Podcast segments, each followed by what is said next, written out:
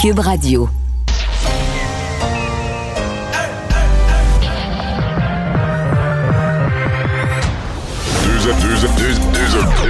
Deux, animateurs cohérents, deux visions différentes.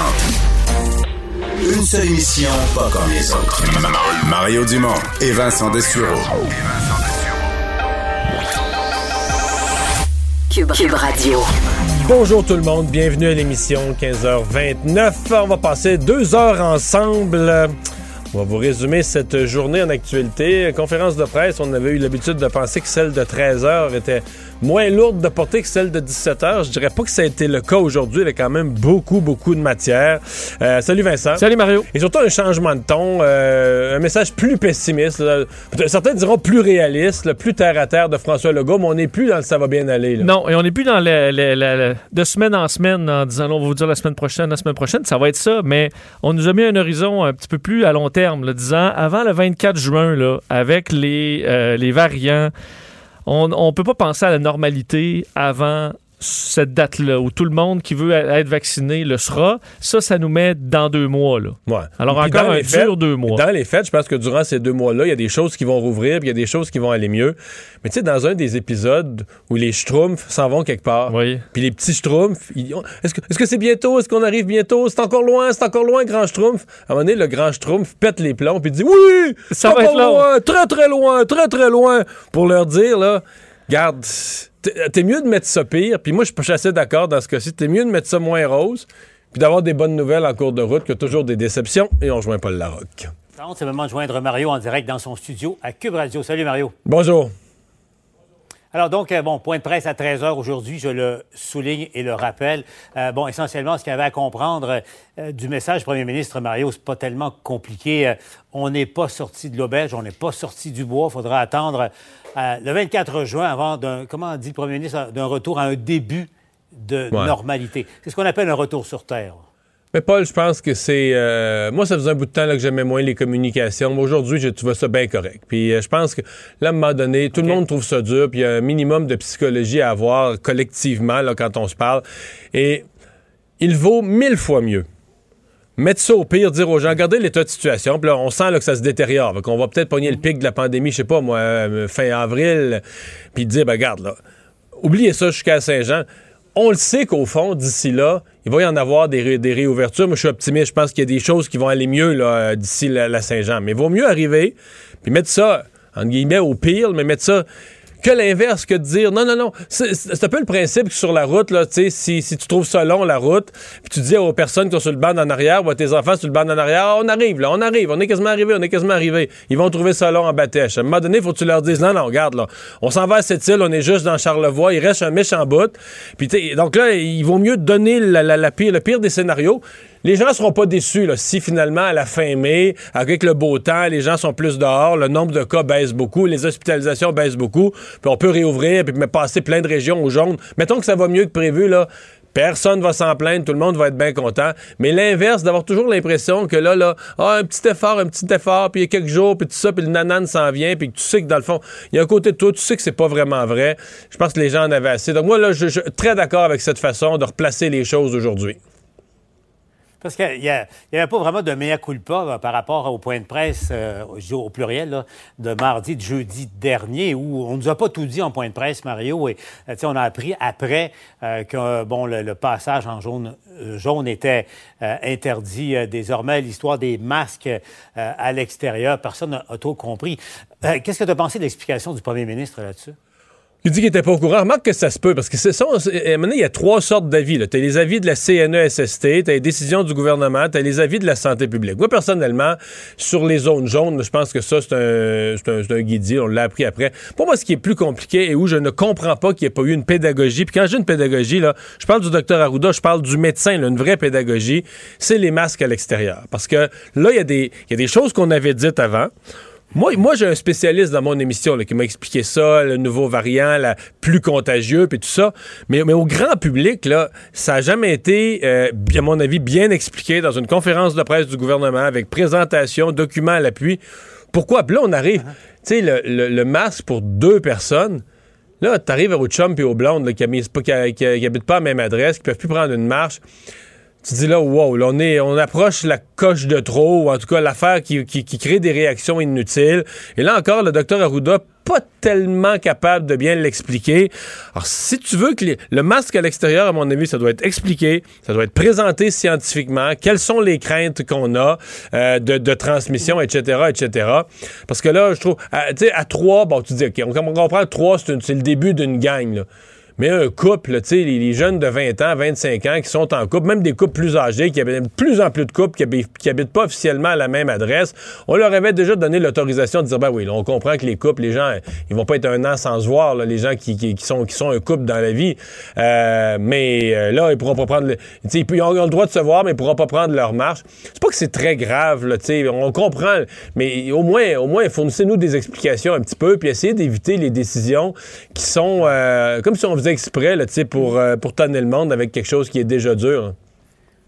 Puis je, comprends ton point parce que il suffit d'écouter euh, un point de presse ou une entrevue avec euh, euh, l'homologue américain d'Horacio Arruda, Anthony Fauci. En, en, 30 secondes, une minute, il va t'expliquer exactement. Mais il fournit beaucoup d'explications fondées scientifiquement. Il fournit beaucoup d'explications qui aident les gens à comprendre et qui fait que, ben, tu sais, la personne qui écoute pas les conférences de presse et puis qui dit ah blablabla, bla, bla, moi ça me choque telle mesure, mais il y a quelqu'un, tu sais, son beau-frère ou quelqu'un dans son environnement qui va, va y expliquer, là, va y dire ah ouais mais non ils l'ont expliqué l'autre jour à la télé là, c'est à cause de telle chose, telle chose. Donc, ça veut pas dire que tu vas convaincre tout le monde, mais au moins, tu as, une information documentée qui circule.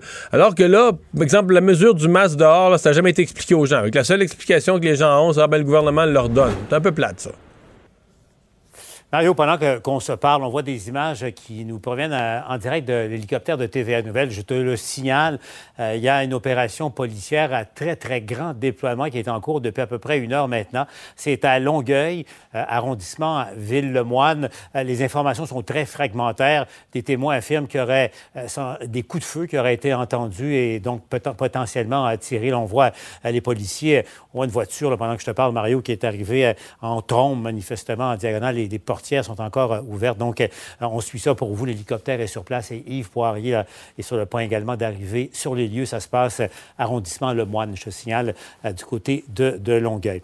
Bon, Mario, revenons à, nos moutons, revenons à, la politique. Hier, pendant la joute, on a appris, parce que c'est relié à la pandémie, celui qui t'a remplacé, qui a remplacé le remplaçant dans à ton ancien comté de Rivière-du-Loup, député euh, tardif. on sait, euh, a été euh, exclu du caucus, suspendu ou exclu du caucus à la suite de son comportement. Il avait enfreint les règles élémentaires. Il a fait un party de Noël avec son cabinet bien arrosé, alors que, bon, les normes disaient faites attention, tenez-vous à deux mètres et tout ça. il a été réintégré dans le caucus après quatre mois, donc, d'exclusion.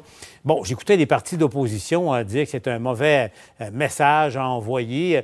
N'empêche, on, on voit les images en question.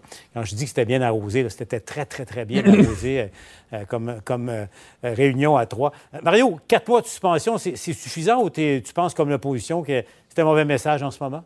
Les deux. Je vais te surprendre les deux. non, mais tu, me demandes, non, mais dans le sens que, en termes d'une punition, là, par rapport à dire le type n'a pas volé non plus, a fait une connerie, euh, quatre mois de suspension du caucus, c'est quand même des. Pour lui, c'est pas facile, il a payé un prix politique. Donc, je dirais, ce serait, normalement, ce serait suffisant comme sanction, probablement. Maintenant, c'est la question du, fameux timing. Est-ce que le moment, est-ce que cette semaine, quand euh, tu es en montée de nombre de cas, nervosité de resserrer les mesures, des gens qui veulent plus respecter les mesures, est-ce que c'est le bon moment d'envoyer ce message qu'on passe l'éponge? ma réponse, c'est non. Euh, par contre, il faut tout dire. Là. Moi, j'ai l'autre version. Peut-être c'est mon coin de pays. Là. C'est mon, mon, successeur. Euh, là-bas, dans la région, les gens voulaient que soit réintégré au caucus. Les gens, avaient, les gens qui avaient été choqués au fait, là, exemple, là, je parle des je parle les gens, les, les, préfets, les élus, les gens ont demandé, formellement, là, ont demandé au gouvernement, au premier ministre, euh, de le réintégrer, qu'il refasse partie de l'équipe, etc. Maintenant, est-ce que ça aurait pu attendre à la fin de la session parlementaire au mois de juin, quand la pandémie va s'être calmée? Euh, il semble que non. Il semble que M. Legault était pressé, mais moi, je, trouve que c'est un moment, euh, c'est un moment étonnant pour montrer que tu passes l'éponge, même si, je me répète, je pense que la, la, sanction, la punition a été proportionnelle à la gravité du, euh, du crime.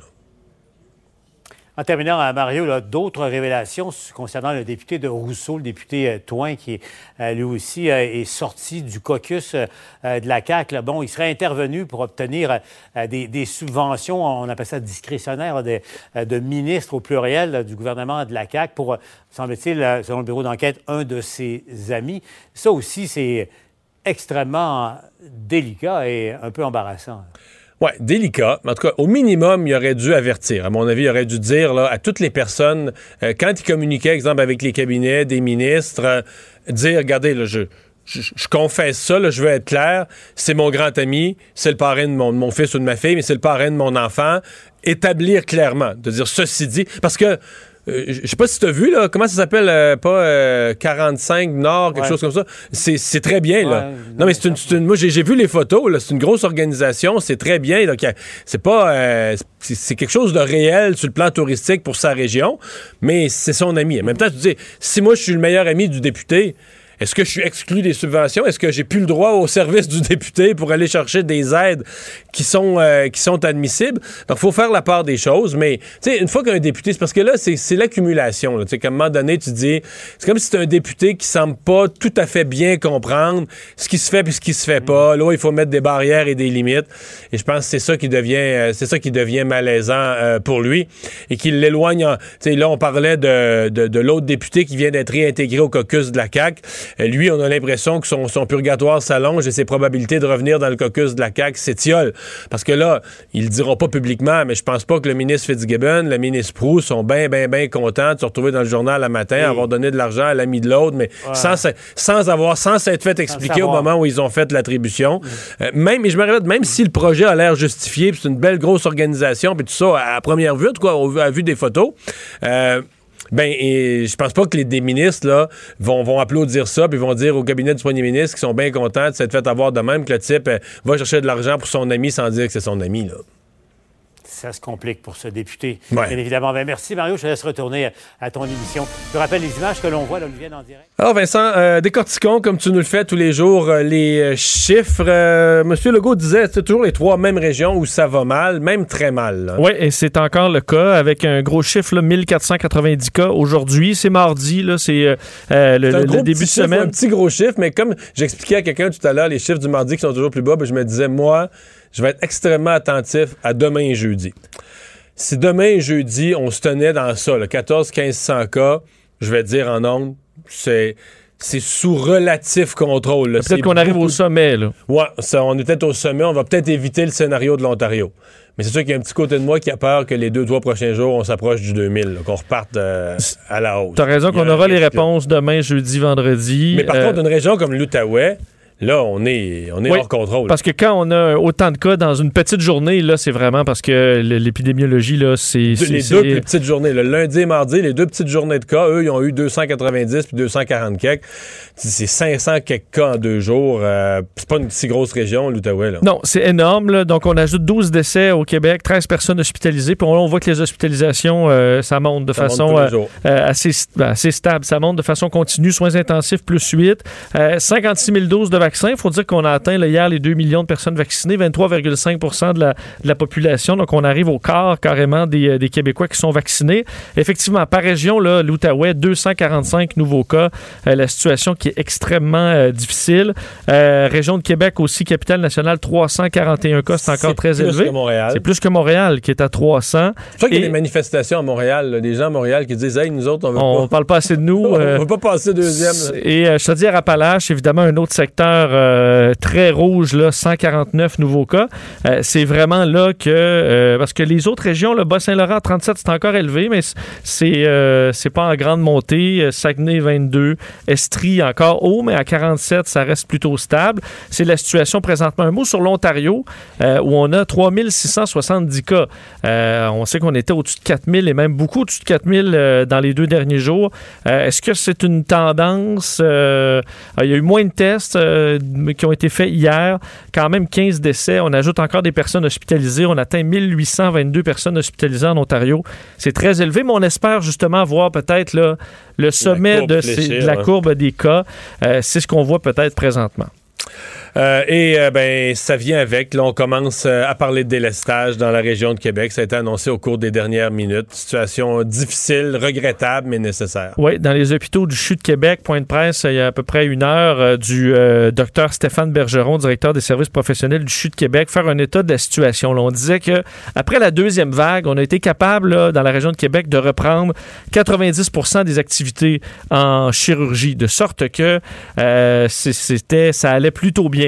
On n'est plus capable de faire ça. C'est plus possible en raison de l'afflux de patients qui arrivent. Alors, on est obligé de faire du délestage. Non seulement du délestage, mais obligé euh, d'ouvrir de nouvelles unités aussi. Le docteur disait, euh, on ouvre entre autres unité régulière de soins à l'hôpital Saint-François d'Assise. On ouvre euh, une unité de soins intensifs à l'Hôtel Dieu de Québec. On ouvre également une unité COVID. COVID une unité normale, une unité de lit là, régulier, une unité COVID et une unité COVID soins intensifs. Donc, tu as trois unités qui sont nécessaires pour traiter l'afflux de patients qu'on pourra encore une fois euh, agrandir aux besoins. Et là, euh, s'ajoute à ça un problème qu'on a connu un peu pendant toute la pandémie, le personnel. 66 employés du CHU de Québec, là, des hôpitaux du CHU sont atteints de la COVID, 76 sont en quarantaine. Donc là, tu as plus de 130 employés manquants dans une période de crise. De sorte là, c'est intenable et on est obligé de tomber dans ce qu'on essaie d'éviter le plus possible parce que la liste, elle est déjà extrêmement longue. Le délestage, alors dès demain, 20 euh, à 35% des chirurgies seront reportées à nouveau. Ça équivaut quand même à une centaine de chirurgies par semaine qu'on doit rajouter comme ça dans la liste, reporter des gens qui sont déjà en attente depuis très longtemps. Et je te fais entendre le docteur Stéphane Bergeron et on le sent dans sa voix, puis on le sentait dans le point de presse, euh, qu'on sait vraiment pas de gaieté de cœur qu'on en arrive là. Cette situation-là, elle nous attriste, elle nous, on l'a trouvée épouvantable, elle nous écœure, mais on n'a pas vraiment le choix. On en est rendu là à devoir prendre ces mesures. Il n'y a pas de, création de nouvelles main-d'œuvre et quand il faut euh, doter de ressources humaines des unités de gens aux soins intensifs ou à l'étage pour s'occuper de COVID, il nous faut trouver les ressources ailleurs. Bon, alors on devra, euh, disons, redoubler d'ardeur encore une fois avec une euh, des employés qui sont fatigués. Alors, il y avait un rappel du docteur Bergeron à dire ben, il faut vraiment euh, faire attention. on n'est pas, les seuls. Hein. Je parlais à un médecin ontarien qui me disait les soins intensifs aujourd'hui en Ontario sont vraiment, vraiment, vraiment moins forts, moins solides que les soins intensifs sais, mettons, le 1er mars 2020, avant les premiers cas COVID. En cours d'année, probablement qu'ils ont vécu les mêmes phénomènes. Des gens se sont découragés, épuisés, pris leur retraite. Euh, des, arrêts de travail très longs. Des arrêts de travail euh, longs. Et euh, tu, on parlait, tu parlais du nombre de cas en Outaouais. Euh, en Outaouais, là, le, mot qui est revenu aujourd'hui de la part de la présidente directrice générale adjointe du Centre intégré de santé et de services sociaux de l'Outaouais, c'est un tsunami. un tsunami, cette troisième vague pour l'Outaouais. On dit nous sommes dans un tourbillon incessant à l'interne. Cette crise nécessite des ajustements, non seulement d'heure en heure, mais même de minute en minute. et que le talon d'Achille... ils n'ont rien vu d'Outaouais, là. Parce que là, là, ils ont à l'hôpital le reflet des journées où il y avait 100, 120 cas. C'était beaucoup pour l'Outaouais, c'était énorme. Mais dans 10 jours, ils vont avoir à l'hôpital le reflet des journées à 250 cas. Oui, et euh, ce qui a été le talon d'Achille au, dire de France Dumont, c'était euh, les délais, les délais pour avoir les résultats de test. Ça, on dit que, qu'on peut dire le backlog, là, euh, on, on l'a terminé. Là, hein. Depuis hier, on est pas mal à jour. 80% des résultats arrivent en moins de 24 heures. Alors ça, c'est un problème qu'on a finalement réglé. Mais les lits d'unités de soins spécialisés à l'hôpital de Hall, entre autres, c'est vraiment très, très élevé. Et elle demande aux, aux résidents de l'Outaouais d'avoir une discipline de fer, c'est les mots qu'elle a utilisés, pour essayer de donner un coup de main au système de santé là-bas. Euh, premier cas de thrombose lié au vaccin AstraZeneca au euh, Québec. Oui, et euh, bon, c'est un cas, on, on s'y attendait, puisque c'est quand même une situation qu'on surveille de près à la santé publique. Et ben voilà qu'un premier cas de thrombose lié à AstraZeneca est confirmé au, au, Québec. par contre, cette personne-là a été traitée et de retour à la maison et se, se, porte, bien. Et, je dois t'avouer que c'est rassurant parce que Tu sais, on nous dit en théorie, euh, les, les, caillots de sang, les gens mourront plus de ça. C'est parce que là, on les comprend mieux, on sait quoi faire, on pose les bonnes questions dès l'arrivée à l'hôpital. Contrairement à ce qui s'est passé en Autriche, en Norvège, où on a échappé des patients parce que on, savait pas. On comprenait pas, donc on faisait la mauvaise chose à l'accueil à l'hôpital. Et euh, c'est comme rassurant de dire, ben c'est rassurant. On aimerait mieux qu'il y en ait zéro. Mais là, après quelques centaines de milliers de vaccins donnés, il arrive un cas puis la personne est correcte. on, ne souhaite pas ça, là, mais... Je comprends, c'est qu'il y a aussi une diminution des plaquettes, ce qui fait qu'à la fois, on a un caillot et à la fois, on peut avoir une hémorragie, de sorte que normalement, on va faire, on va administrer tout de suite quelque chose qui est éclaircissant, mais là, ça pouvait causer carrément la mort du patient. Euh, donc là, maintenant, on, euh, on connaît euh, la façon de faire, alors ça, c'est mieux. évidemment, là, vous avez probablement vu cette nouvelle-là arriver aujourd'hui, des inquiétudes par rapport au Johnson Johnson, au vaccin à une dose de Johnson Johnson ou euh, ben, il est sur pause présentement aux États-Unis en raison des cas de thrombose. Alors, une histoire vraiment similaire. on parle de thrombose euh, sur des sinus veineux cérébraux. Encore moins qu'en Europe, en termes d'incidence, de nombre de cas. on est en bas du 1 sur 1 million aux États-Unis. Oui, parce que là, on parle d'une personne qui est morte euh, aux États-Unis là, et une personne dans un état critique. Donc, au total, on a six personnes âgées de 18 à 48 ans qui se sont présentées après l'injection avec une thrombose, ce qui amène euh, ben, les autorités américaines à prendre une pause, question de d'enquêter un peu là-dessus. J'ai vu dans d'autres pays des gens très choqués de ça qui disent les amis. En fait, un peu ce qui se dit, c'est pour rejeter un vaccin pour si peu de cas. Euh, il faut être au-dessus de ces affaires. Il faut en avoir plein de toutes les autres, ce qui n'est pas le cas de d'autres pays. aux États-Unis, ce qui est le cas aux États-Unis. Mais des pays qui sont en pleine pandémie, qui ont énormément de cas de COVID, prendrait demain matin des vaccins qui ont un cas sur un million de problèmes.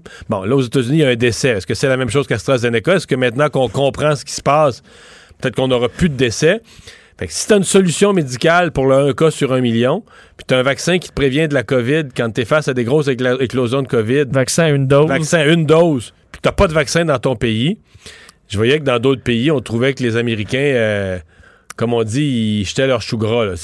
Ben, D'ailleurs, Justin Trudeau a dit euh, ce matin en point de presse qu'on n'a pas l'intention pour l'instant de euh, revoir le contrat d'approvisionnement Johnson Johnson. Il faut dire que nous, on n'a pas encore une seule dose d'administrer de ce vaccin-là. Alors, c'est quand même moins un problème pour l'instant. Mais on doit en avoir d'ici la fin du mois. Alors, pour l'instant, ça tient. Santé Canada dit surveiller évidemment ça de près, en discussion avec la FDA aux États-Unis. Alors, on surveille ça euh, d'heure en heure. Le problème qu'on a, Vincent, c'est que les deux vaccins semblent causer ces problèmes-là de vraiment chez des cas plus jeunes. Et là, nous, il va arriver, si on soit des AstraZeneca, des Johnson Johnson en mai ou en juin, c'est c'est pour les jeunes. Il ne va rester que de ça des gens de 50 ans et moins vaccinés. C'est là, je sais pas ce qu'on fera. Oui. Là, il va y ben, avoir une question pour vrai. Ben, moi, une de mes questions qui dans ma tête est urgente, c'est on parlait là, les, les, euh, les, gens qui ont des comorbidités, qui ont des maladies chroniques, là, en tout genre. Le bouclon, on ne sait pas trop parce qu'on vise les gens qui ont des dialyses puis qui ont des, euh, de la chimiothérapie. Mais est-ce que ça, l'AstraZeneca, on pourrait déjà dire ceux qui sont plus jeunes mais qui ont des comorbidités, vous pouvez juger que ben, vous êtes plus protégé à avoir le vaccin qu'à pas l'avoir, même s'il y a des cas de thrombose très rares. Vincent, tu sais que je suis de près là, tout ce qui ben, tout ce qui touche l'actualité, tout ce qui touche l'actualité de la pandémie. Rarement depuis un an et un mois, de tout ce qui s'est dit sur la pandémie, j'ai été aussi confus.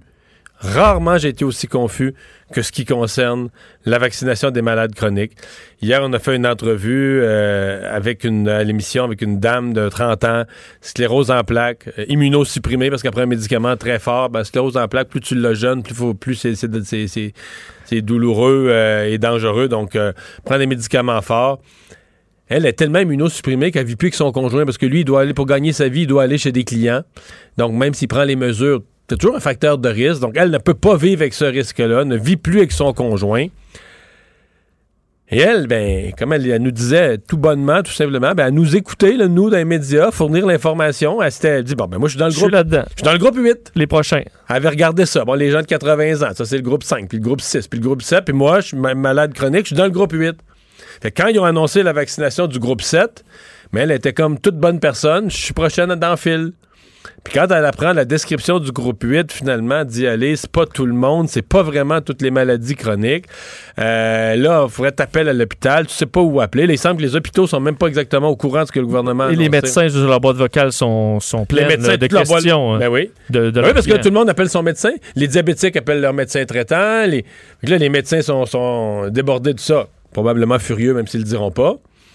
Parce que là, ce qu'on sait, c'est que là, demain, on dit partout à la grandeur du Québec, on pourra sur Clic Santé euh, prendre une réservation, mais encore là, c'est pour les cas vraiment de euh, maladies chroniques très graves. Donc, tous les autres, ils vont être vaccinés en même temps moi, je pense qu'il y en a, âge. Moi, je pense qu'il y en a qui vont le prendre. Des gens, euh, je sais pas, mais des gens qui ont des maladies graves, des symptômes importants. Je suis convaincu qu'il y en a qui vont prendre leur, leur case horaire. Puis là, une fois mais, ça, mais ça, Mario, tu me, le, le, cas que tu me décrivais, là, la dame immunosupprimée. Ben moi, je dirais prendre ton rendez-vous. Tu dis cette personne-là, elle n'a pas le droit d'avoir l'AstraZeneca, mais une personne de 55 ans, top shape, en forme, qui joue au hockey, a le droit de, de, de dire, ben, pour mon. Mais à la limite, là, je dirais, va sur Clic Santé, puis clique. Prends le rendez-vous.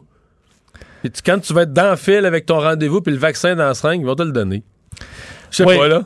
Je comprends, mais là, tu veux pas non plus qu'il y ait, des, gens qui abusent. je le sais, mais. Euh, mais il va falloir vraiment clarifier. Je parlais à des gens aujourd'hui qui sont exactement là-dedans pour différents problèmes de santé sérieux, puis qui se sont fait dire par leur médecin tu, tu peux pas faire ci, tu peux pas te présenter au travail, tu dois rester en télétravail parce que tu es trop à risque, tu es trop à risque. Ils se font dire ça depuis un an.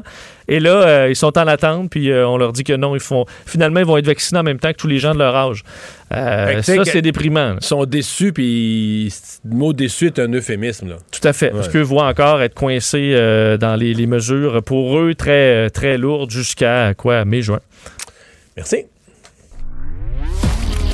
Culture et société.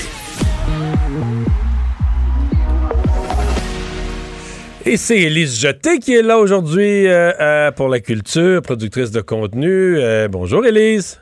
Bonjour Mario. Alors, ben, Isabelle Boulay, qu'on a vu en fin de semaine, avait une annonce.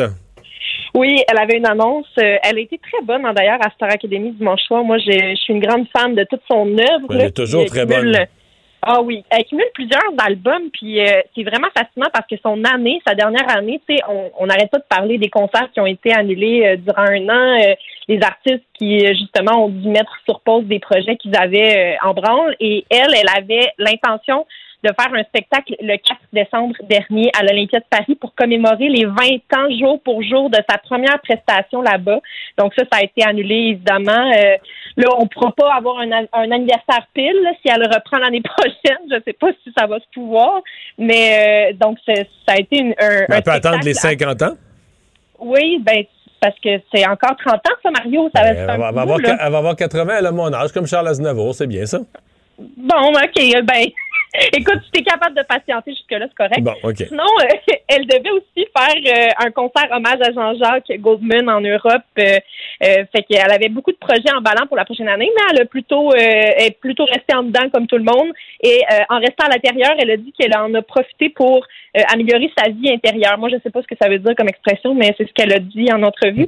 et, là, ce qui est vraiment le fun aussi, c'est qu'en plus de chanter avec les académiciens, dimanche dernier, elle a annoncé que elle allait faire un nouveau spectacle, un nouveau spectacle qui est une rétrospective de toutes ses années de carrière, mais aussi avec des nouvelles chansons. Ça va s'appeler Les Beaux Jours. Les Beaux Jours, ça, c'est quelque chose qu'on attend. Moi, je sais pas pour vous autres, mais moi, j'attends ça, les Beaux Jours, en général. Oui, oui, oui.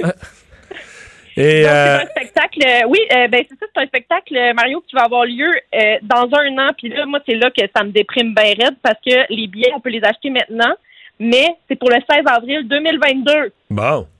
Mais ça devrait pas te déprimer, ça devrait te rassurer. Il va avoir lieu, celui-là. Mais oui, mais dans un an. Dans bon, on est tanné d'annuler, là. On est tanné d'annuler. Air Canada a gardé l'argent de nos billets pendant un an, là. Ouais. On est rendu habitué. Oui, je comprends, mais tu sais. Non, je comprends que c'est loin. Je te, je, te niaise, mais je te comprends. Oui, puis tu sais, je, faisais juste dire aussi euh, ce matin euh, avec Benoît Dutrisac, moi je suis allée voir le spectacle de Dumas à la fin du mois de mars euh, au, à la Tulipe et il y avait des gens qui avaient acheté des billets pour les, les dates supplémentaires au mois d'avril et leurs billets ont été repoussés en octobre, tu sais. Fait que c'est les gens qui pensaient voir un show printanier, finalement, ah, ça va être à l'automne prochain, c'est Mais Vincent, tu as vu le même ben show? Oui, j'étais là, on était là ensemble, c'est parce qu'il a fait juste un show, si je me trompe pas. Oui, il a, eu, il a eu la chance d'en faire un, mais c'est ça, mais pauvres, pauvres les gens qui, qui, vont devoir attendre. Je t'ai pas reconnu avec ton masque, faut croire. Oui, ben, euh, c'est difficile à reconnaître, moi, te le dire. Parlons, euh, ben, les films québécois, évidemment, euh, doivent traverser aussi les problèmes de la COVID et c'est le cas d'un film québécois qui va devoir quitter les écrans jeudi. Oui, c'est dommage parce que ben, c'est en fait le même sort qui est, qui, qui est réservé actuellement au Club Vinland, euh, un film réalisé par Benoît Pilon qui met en vedette Sébastien Ricard, Rémi Girard et François Papineau, Fabien Coutier aussi. Euh, il a pris l'affiche le 2 avril dernier, mais le même sort euh, l'attendait que la déesse des mouches à feu l'automne passé. On se rappelle le film d'Anaïs Barbeau-Lavalette qui avait bon eu son grand lancement dans les cinémas. Puis là, finalement, oups, on va attendre finalement au printemps à la réouverture des cinémas parce que ça vaut pas la peine. Hein. Finalement, on sait qu'il y a très peu de personnes qui peuvent entrer. Le Club oui. il est sorti quand même. Il a fait deux il semaines. Est sorti. Oui, il a fait euh, deux semaines. Il est sorti le 2 avril dernier. Ben, pas tout à fait deux semaines. Et euh, les recettes, on parle de 92 000 jusqu'à maintenant. Euh, c'est correct, mais c'est tellement pas assez par rapport à ce que Non, mais ce que je voyais, c'est que les chiffres de la fin de semaine ont été faméliques. Mais là, c'est parce que là, avec le, le couvre-feu, tu sais, je veux dire, c'est ce qui te reste, c'est un petit peu de monde dans la salle l'après-midi ou en fin d'après-midi ou en début, mais même plus en début de soirée, à l'heure du souper. Tu sais, c'est c'est tellement peu, tellement de restrictions. Euh, tout ça pour aller chercher un public qui se fait dire, écoute, il y a de la COVID partout, c'est ultra contagieux, reste chez vous à un moment donné, c'est c'est juste, c'est juste plus faisable. Il n'y a plus moyen de faire de revenus. Le voir, faut vouloir le voir en maudit, le film, pour y aller quand même. Là. Euh, fait que moi, je pense que oui, c'est peut-être mieux d'attendre dans ce cas-là euh, que, les, que les salles soient toutes, toutes, toutes sécuritaires à 100% Mais on peut quand même aller donner un petit avant-goût de ce film-là et de qu'est-ce qu'il nous réserve avec un extrait de la bande-annonce. J'aimerais souhaiter la bienvenue à votre nouveau camarade, Émile Lacombe. Qu'est-ce qui se passe? Toi, de nouveau, tu commences déjà à faire du trouble? Non, frère Lucien! De toute façon, l'année prochaine, je suis même plus ici. Mon nom va me faire entre moulin à papier. C'est tout à votre honneur de vouloir aider votre mère. Mais jusqu'en juin, vous êtes dans ma classe. Pas dans un moulin à papier.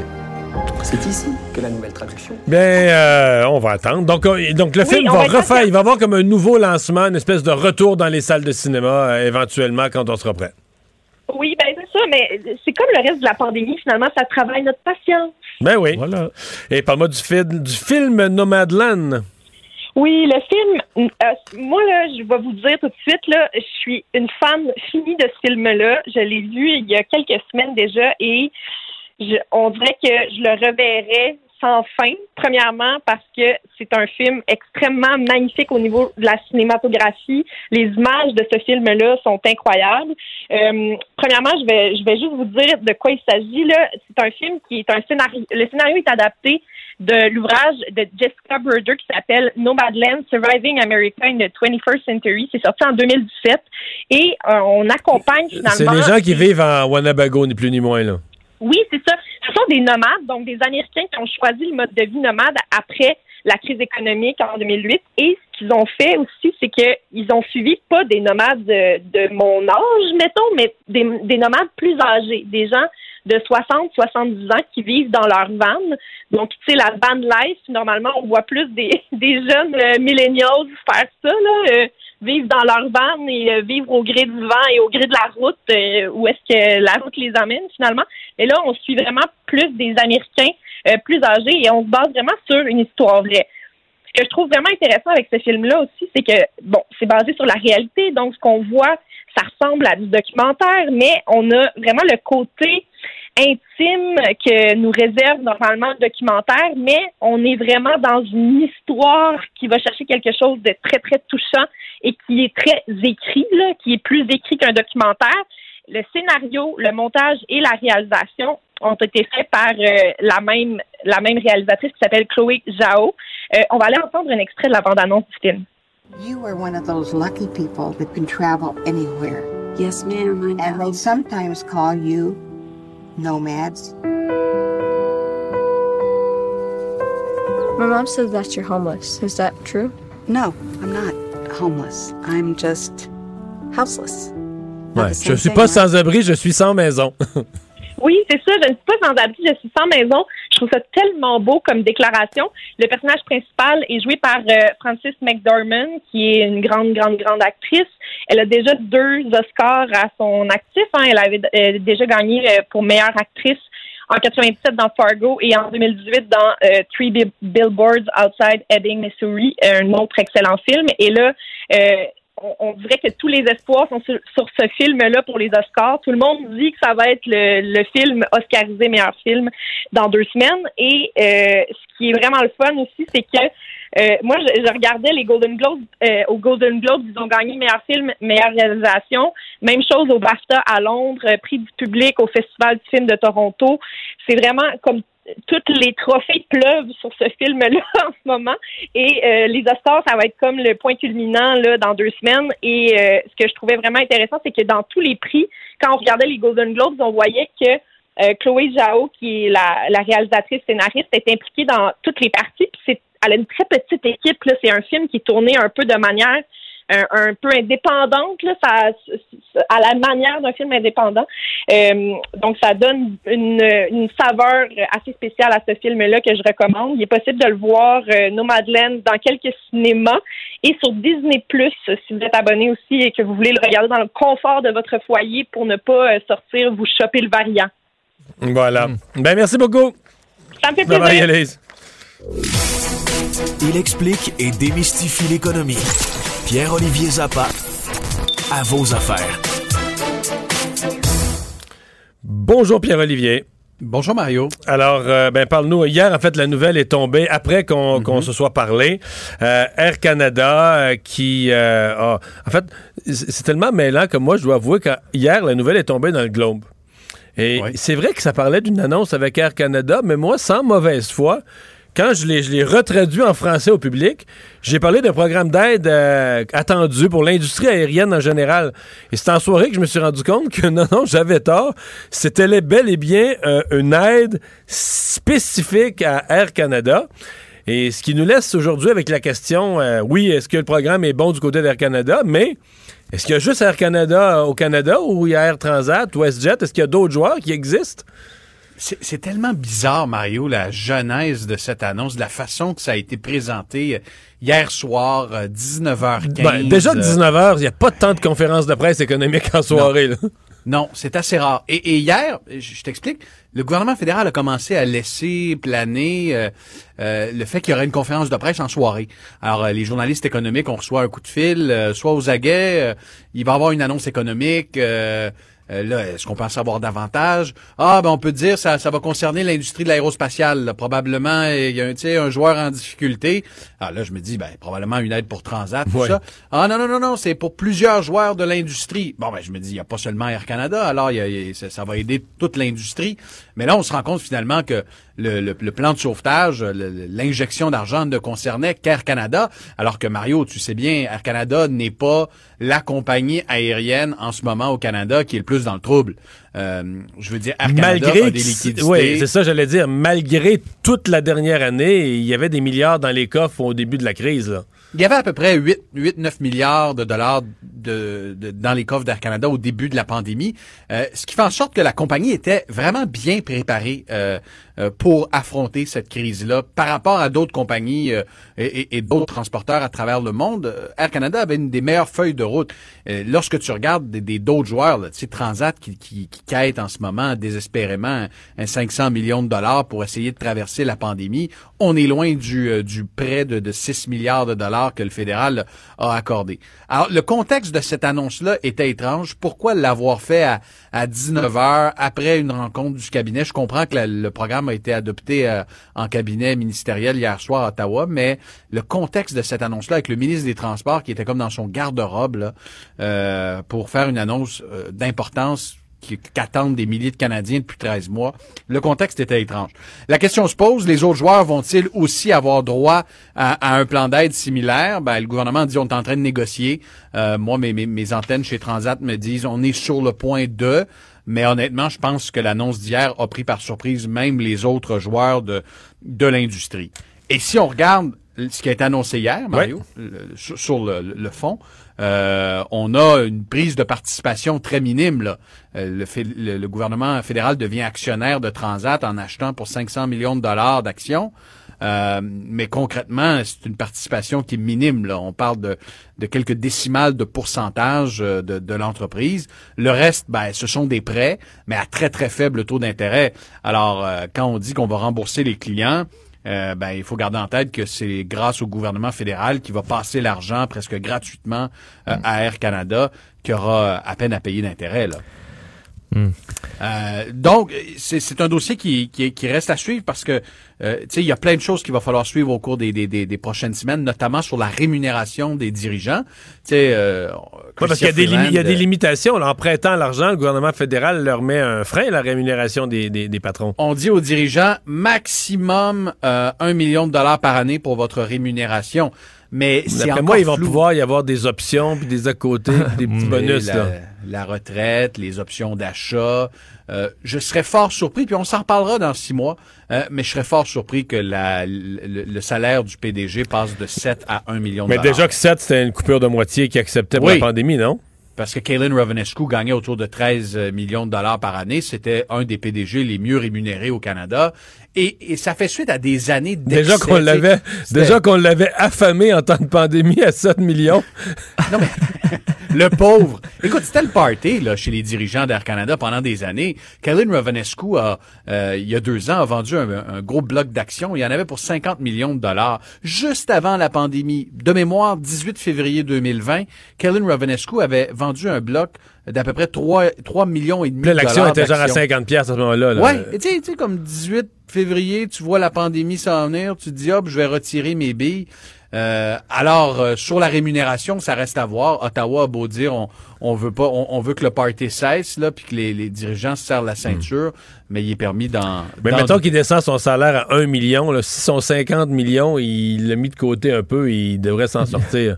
Ah, puis je regardais Mario juste pour le plaisir. Tu sais que c'est c'est lorsqu'un dirigeant d'entreprise est initié, il est donc initié et lorsqu'il reçoit des actions là euh, qui font partie de sa rémunération, c'est inscrit dans un registre public. Je consultais juste pour le plaisir hier soir le registre public. Ben, il y a pas mal de dirigeants d'Air Canada qui au début du mois ont reçu pas mal d'actions euh, qui font partie de leur rémunération. Alors euh, bon, on verra bien. Euh, Pierre-Olivier, on a beaucoup parlé de l'électrification de toutes sortes de choses dans les dernières années. Et là, les euh, ambulances s'ajoutent à ça? Ouais, je trouve ça vraiment intéressant comme nouvelle. Ça, ça vient de tomber. Puis je parlais avec les gens euh, d'Ambulance de Mers cet après-midi, une compagnie de Belleuil, euh, entreprise québécoise qui en ce moment a 940 employés. Ambulance de Mers vient d'acheter un de ses compétiteurs euh, américains, euh, une compagnie qui fabrique également des, ambulances Medtrix. Et cette acquisition-là va faire en sorte que de Mers, qui est à Belleuil, va passer de 940 à 1140 employés, de 7 à 12 usines pour fabriquer des, des ambulances. Mais l'objectif ultime, c'est de réinventer l'ambulance qu'on connaît pour l'électrifier. Et le partenariat est avec euh, Lyon Électrique, euh, qu'on connaît bien, à Saint-Jérôme, qui fabrique des autobus, des, des- des camions lourds, en- entre autres. Mais là, le- la prochaine étape, c'est d'électrifier les ambulances et, et de leur donner une autonomie suffisante pour pouvoir euh, opérer de façon sécuritaire et efficace. Alors, euh, cette compagnie-là de, de Belleuil, d'ici quelques années, là, souhaite mettre sur le marché des, des ambulances euh, euh, nouvelle génération. Puis c'est une bonne nouvelle dans la mesure où, tu sais, on parle souvent des entreprises étrangères qui viennent euh, euh, mettre le grappin sur des, des, des, des, des fiertés québécoises. Ben là, t'as Ambulance de Mers, qui aurait pu se faire acheter éventuellement par un compétiteur, mais qui a décidé de l'acheter et de, de, concevoir au Québec la prochaine génération d'ambulances euh, 100% électriques. Puis on veut également revoir l'ergonomie des, des ambulances et éventuellement les commercialiser euh, partout à travers le pays. Semble-t-il que le marché attend impatiemment euh, ce type euh, ce type de véhicule parce qu'il y a souvent de, de belles subventions qui viennent pour promouvoir l'acquisition de ces ambulances électriques. Alors coup de chapeau euh, à Ambulance de Mers de Belleuil qui vient de réaliser une des plus importantes acquisitions de son histoire. Merci Pierre-Olivier. Il n'y a pas de quoi. Au revoir. Mario Dumont et Vincent Dessureau. Inséparables comme les aiguilles d'une montre. On parlait un peu plus tôt de la transaction ou de l'aide gouvernementale à Air Canada. C'est euh, dans le- le grand plan que le gouvernement fédéral préparait. Il y avait des conditions à mettre à Air Canada. On a parlé tout à l'heure de conditions, par exemple, sur la rémunération des hauts dirigeants. Si on vous prête de l'argent, il y a une limite. Est-ce que vous allez pouvoir rémunérer les hauts dirigeants? Il y avait aussi des conditions en matière de, de services, de corridors de services euh, euh, pour euh, l'intérieur du Canada, pour les régions, entre autres. On va en parler avec Jonathan Lapierre, le maire des îles de la Madeleine, qui est aussi euh, vice-président, porte-parole en matière de transport aérien de la Fédération québécoise des municipalités. Monsieur Lapierre, bonjour. Bonjour, M. Dumont. Bon, est-ce que pour vous, les conditions qui ont été imposées à Air Canada sont satisfaisantes et vous permettent de retrouver un optimisme en matière de services aériens régional? Absolument pas, c'est bien tout le contraire. En fait, d'entrée de jeu, je dois préciser que nous, à la Fédération québécoise des municipalités, on se réjouit que le gouvernement fédéral ait enfin annoncé une aide là, substantielle pour sauver Air Canada parce que on est d'avis que il nous faut un transporteur d'envergure, un transporteur national qui soit capable de déplacer les gens à l'intérieur du pays, aux États-Unis et à l'international. Mais pour ce qui est du transport régional, on est complètement mis aux oubliettes puisque dans les mêmes communications. Mais vous êtes, vous êtes mentionné, là, vous êtes mentionné quand même dans l'entente, là. Oui, ben en fait, on est mentionné timidement. En fait, Air Canada doit trouver ou convenir d'une entente avec un interligne, avec un autre transporteur pour desservir certaines régions du Québec, dont les îles de la Madeleine font partie, Gaspé, par exemple, Montjoly, euh, Bécomo, euh, Val-d'Or. Donc, ça revient à dire que Air Canada a le mandat de recréer, si on veut, une version jazz qui desservait nos régions jusqu'à juste avant la pandémie. Donc une version jazz 4.0 pour desservir ces régions-là. Pour nous, c'est un peu le jour de la marmotte. On répète un modèle qui ne fonctionne pas et qui ne fonctionnera pas non plus. Parce qu'à l'époque, jazz, c'était pas bon? Ben, en fait, jazz venait, partait, arrivait, quittait sans trop avis. Euh, faisait des guerres de prix à d'autres transporteurs qui voulaient offrir une alternative différente, voulaient offrir euh, de, des, des perspectives de développement, par exemple, en matière de mobilité des personnes ou en matière de transport des marchandises. Alors, faisait une guerre de prix puisque Air Canada avait les capacités, les moyens de le faire, faisait mourir en quelque sorte le nouveau joueur et revenant euh, comme le jour de la marmotte à ses bonnes vieilles habitudes. Alors c'est ça qui est, qui est, inacceptable et c'est surtout ça le modèle qui ne tient plus la route. Aujourd'hui, là, aux îles, il y a quoi comme service aérien? Aujourd'hui, il y a Pascal Aviation qui dessert les îles, en fait, qui dessert les îles depuis 20, une vingtaine d'années ou presque, avec, bon, il a connu toutes sortes de soubresauts, notamment à cause de la guerre de prix avec Air Canada. Mais là, ils sont Mais seuls aux îles présentement. Là, ils sont les seuls aux îles et, et que- particulièrement depuis le début de la pandémie. Ouais, ça j'allais dire. C'est que présentement, il faut déplacer quelques médecins, quelques professionnels, des, quelques gens d'affaires, euh, des, des gens des familles qui ont des, des personnes malades, mais c'est peu de gens. Là, compte tenu de la pandémie, il n'y a pas de touristes. Donc, donc, il y a beaucoup, beaucoup moins de transport que la normale. Est-ce que Pascal pourrait faire le, le transport habituel d'un été, par exemple, s'il n'y a pas de pandémie? Oui, en fait, nous, ce qu'on dit, c'est vrai ici, c'est vrai ailleurs. On ne demande pas de remplacer un monopole par un autre monopole. On dit actuellement, durant la pandémie, il y a un programme québécois qui s'appelle le PAM Sarepus, a aidé des transporteurs régionaux québécois à maintenir leurs activités pendant la, la pandémie. Pour la relance des joueurs comme Pascal Aviation, comme Air Québec, Air Inuit, qui sont là depuis plusieurs années un peu partout, peuvent répondre à une certaine demande et un autre joueur peut, peut, peut venir euh, s'impliquer dans le développement des régions, de la mobilité des personnes et particulièrement en période de fort achalandage. Mais il faut à ce moment-là que le gouvernement fédéral et le gouvernement provincial s'entendent ensemble sur des conditions à respecter et des conditions gagnantes et surtout dans un contexte où est-ce que des fonds publics sont investis dans des compagnies aériennes euh, qui desservent ces mêmes régions-là.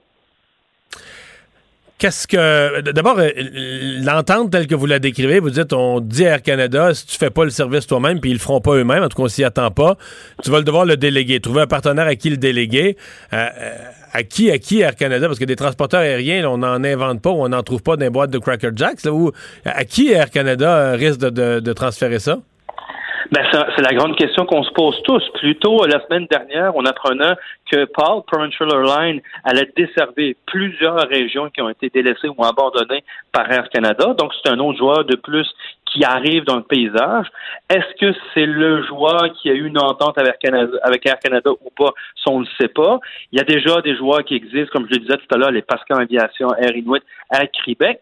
Il y a supposément une coopérative qu'on appelle Trek qui, avait annoncé ses couleurs, qui devait être créée à quelque part en mai. Donc, ça commence à faire beaucoup de joueurs pour le même bassin de population et pour les mêmes régions. Alors, ce qu'on nous, on lève la main à la Fédération québécoise des municipalités et on demande à nos deux paliers de gouvernement d'être prudents de regarder l'ensemble du portrait. Il est, connu, le portrait. Il y a des analyses qui ont été faites, il y a des comités qui ont été mis en place depuis la dernière année et demie pour réfléchir à toutes sortes de possibilités. Et là, on souhaite que les gens se positionnent, les gens étant nos deux paliers de gouvernement, et qu'ils mettent en place un programme, un programme de soutien balisé avec des attentes signifiées pour relancer de façon, de façon évidemment efficace et surtout de façon pérenne le transport aérien dans les différentes régions pour éviter qu'on se reparle du même dossier, de la même situation dans un an, dans deux ans ou dans trois ans. Euh, vous m'avez dit Pascal est aux îles. Il y a des régions présentement où la desserte est vraiment minimale. Hein? parce que vous, vous êtes aussi porte-parole pour l'ensemble, pour la Fédération des municipalités du dossier du transport aérien. Euh, présentement, en, pandémie, il y a certaines régions qui ont un service minimal, puis peut-être en bas du minimum? Oui, absolument. Il y a des régions qui sont au minimum actuellement et c'est l'esprit du programme PAMSAREPUS. Parce que de toute façon, le volume, et vous l'avez dit d'entrée de jeu, le volume ne justifie pas pas seulement pour Pascal, mais pour quelconque autre transporteur, ne justifie pas évidemment d'être en perspective de développement.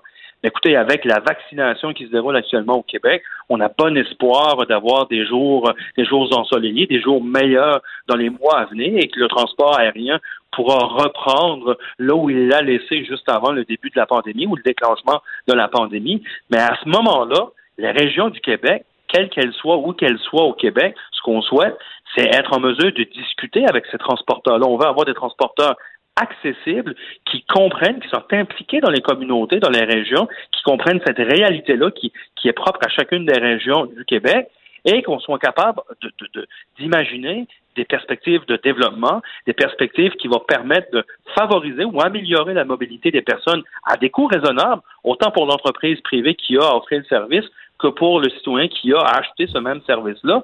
Donc, assurer cette pérennité-là et surtout dans un contexte de, raisonnabilité, dans un partenariat. Ça doit être ça l'esprit d'un partenariat. Et regarder du côté aussi euh, des marchandises, parce que c'est un créneau qui, a été peu développé dans le domaine aérien au Québec, hormis à certains endroits éloignés. Et là, on pense que ça peut faire partie de la solution pour assurer une pérennité. Et l'exemple qu'on donne à chaque fois, ici aux îles de la Madeleine, le 6 a une entente, un contrat, dans ce cas-ci avec Pascal Aviation, un contrat qu'ils ont euh, pour une durée d'une dizaine d'années, si ma mémoire est bonne, et ils ont le mandat de transporter toutes les personnes qui ont à se déplacer euh, du côté de Québec, par exemple, pour des rendez-vous médicaux, pour des hospitalisations, pour des opérations. Donc, ils ont été imaginatifs, créatifs, ils ont obtenu un contrat qui assure une base, un revenu de base, et par la suite, et là, on peut parler avec eux de développement, euh, que ce soit au niveau du cargo ou au niveau du, des passagers. Donc, c'est un peu ce genre de modèle-là qu'on souhaite mettre en place un peu partout au Québec.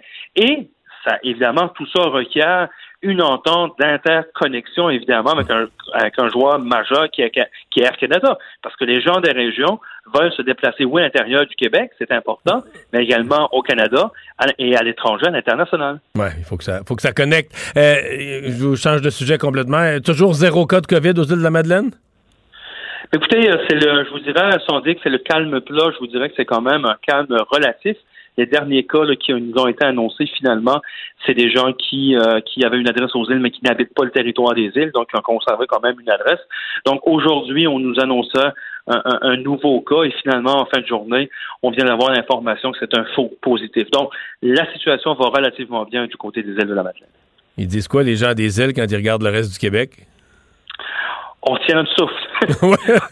on, retient notre souffle pour que pas les variants entrent du côté des îles. Et vous allez me comprendre, Monsieur Dumont, euh, on habite sur une île, donc euh, évidemment un territoire très exigu. On est isolé, éloigné, avec un système. Euh, un, petit, ouais, c'est ça, un petit hôpital local, puis on veut pas, ça déborderait vite si ça se mettait à mal aller. Donc, on, on va éviter que le feu prenne ici là, pour, pour faire un, jeu de mots. On vous le souhaite vraiment pas. Jonathan Lapierre, merci d'avoir été là. Merci beaucoup. Au revoir, on s'arrête. Mario Dumont et Vincent Dessureau. Un duo aussi populaire que Batman et Robin. Cube Radio. Bon, Vincent, dans les nouvelles, mise à jour sur ce qui se passe à Longueuil, dispute familiale qui a mal tourné. Oui, et on devrait en savoir plus sous peu parce que les informations sortent vraiment au compte-goutte, mais sur l'heure du dîner, euh, un appel qui rentre au poste de police euh, donc de la ville de Longueuil pour euh, un homme armé. les policiers se présentent en très grand nombre. Il y aurait eu euh, des coups de feu.